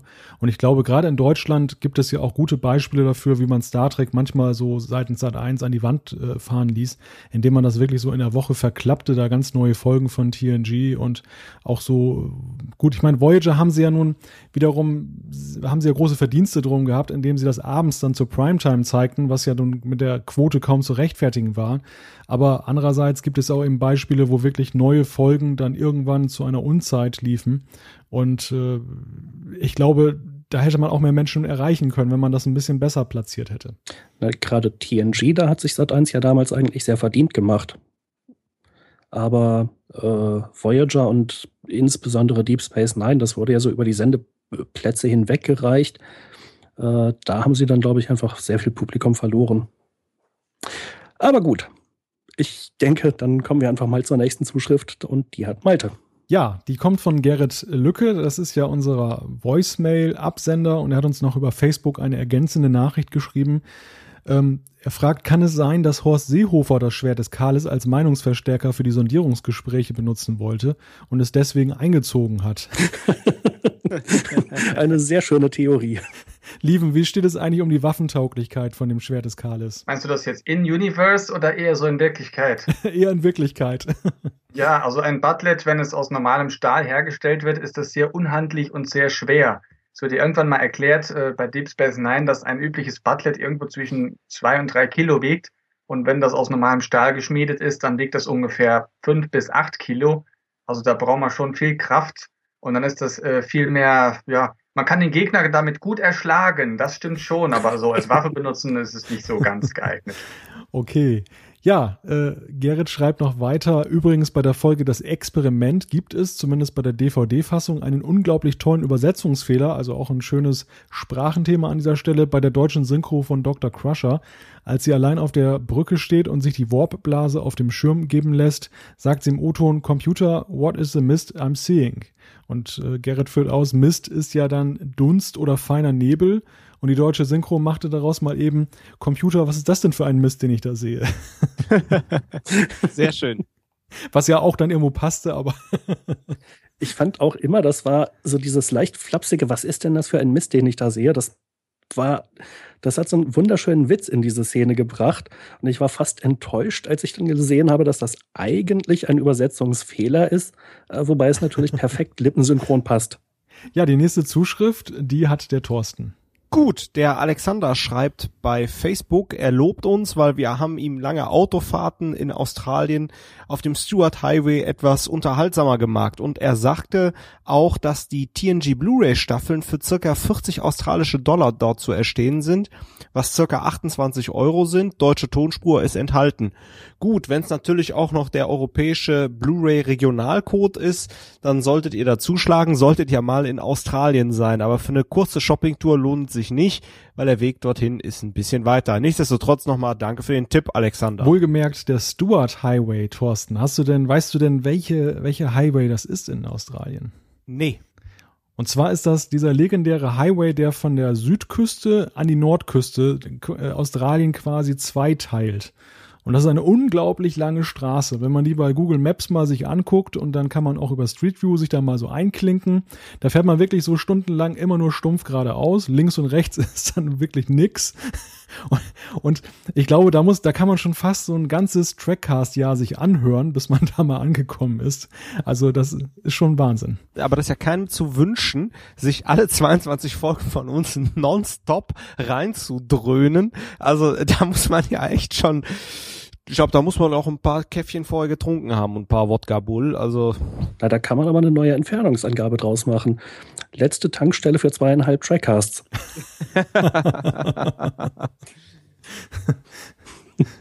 ja, wenn er Kölsch getrunken hätte, wäre das nicht passiert. er hätte nur öfters Pipi gemusst. ich sehe schon, wir arbeiten wieder hart dran, das äh, wunderbare Trackcast-Bingo vom letzten Mal noch für einige Leute, für einige Zuhörer zu äh, komplettieren. Gab es nicht noch ein Bier-Bingo, was wir anschließend zugeschickt bekommen haben? Ja. Äh, wir sollten das auch in die Show Notes packen, ja. Gut, dann äh, sind wir an dieser Stelle am Ende des Feedbacks angelangt. Äh, herzlichen Dank an alle und auch übrigens dafür, dass ihr euch diesmal sehr kurz gefasst habt. Das hat es uns auch ein bisschen erleichtert, äh, zum einen relativ viel vorzulesen, auch äh, nahezu vollständig vorzulesen. Äh, bewahrt euch das. ja, wäre ich auch sehr dankbar. Allerdings hatte ich heute die langen Zuschriften, wo ich doch etwas stärker kürzen musste. Gut, meine Herren, gibt es von euch noch etwas hinzuzufügen? Jan, möchtest du eine kleine Anekdote zum Besten geben oder? Nö, ich fürchte, ich habe schon wieder keine Anekdote. Tut mir leid. Dafür hatten wir ja heute äh, durchaus so einige Anekdoten gelernt. Wie war? Thorsten? Keine weiteren Fragen, euer Ehr. ja, dann an dieser Stelle nochmal Danke an Lieven dafür, dass du heute unser Gast warst. Dann war dies der 23. Trackcast. Wenn ihr uns schreiben möchtet, schickt uns eine E-Mail an post.trackcast.de, klickt auf den Gefällt mir-Button bei Facebook oder folgt uns auf Twitter. Alle Infos zur Sendung gibt es auch wie gewohnt auf www.trackcast.de. Wir freuen uns wie immer, wenn ihr auch beim nächsten Mal wieder dabei seid. In diesem Sinne, macht es gut. Bis dann. Und tschüss. Kapla. Wer noch Klingonisch lernen möchte, kann das tun auf www.klingonisch.net.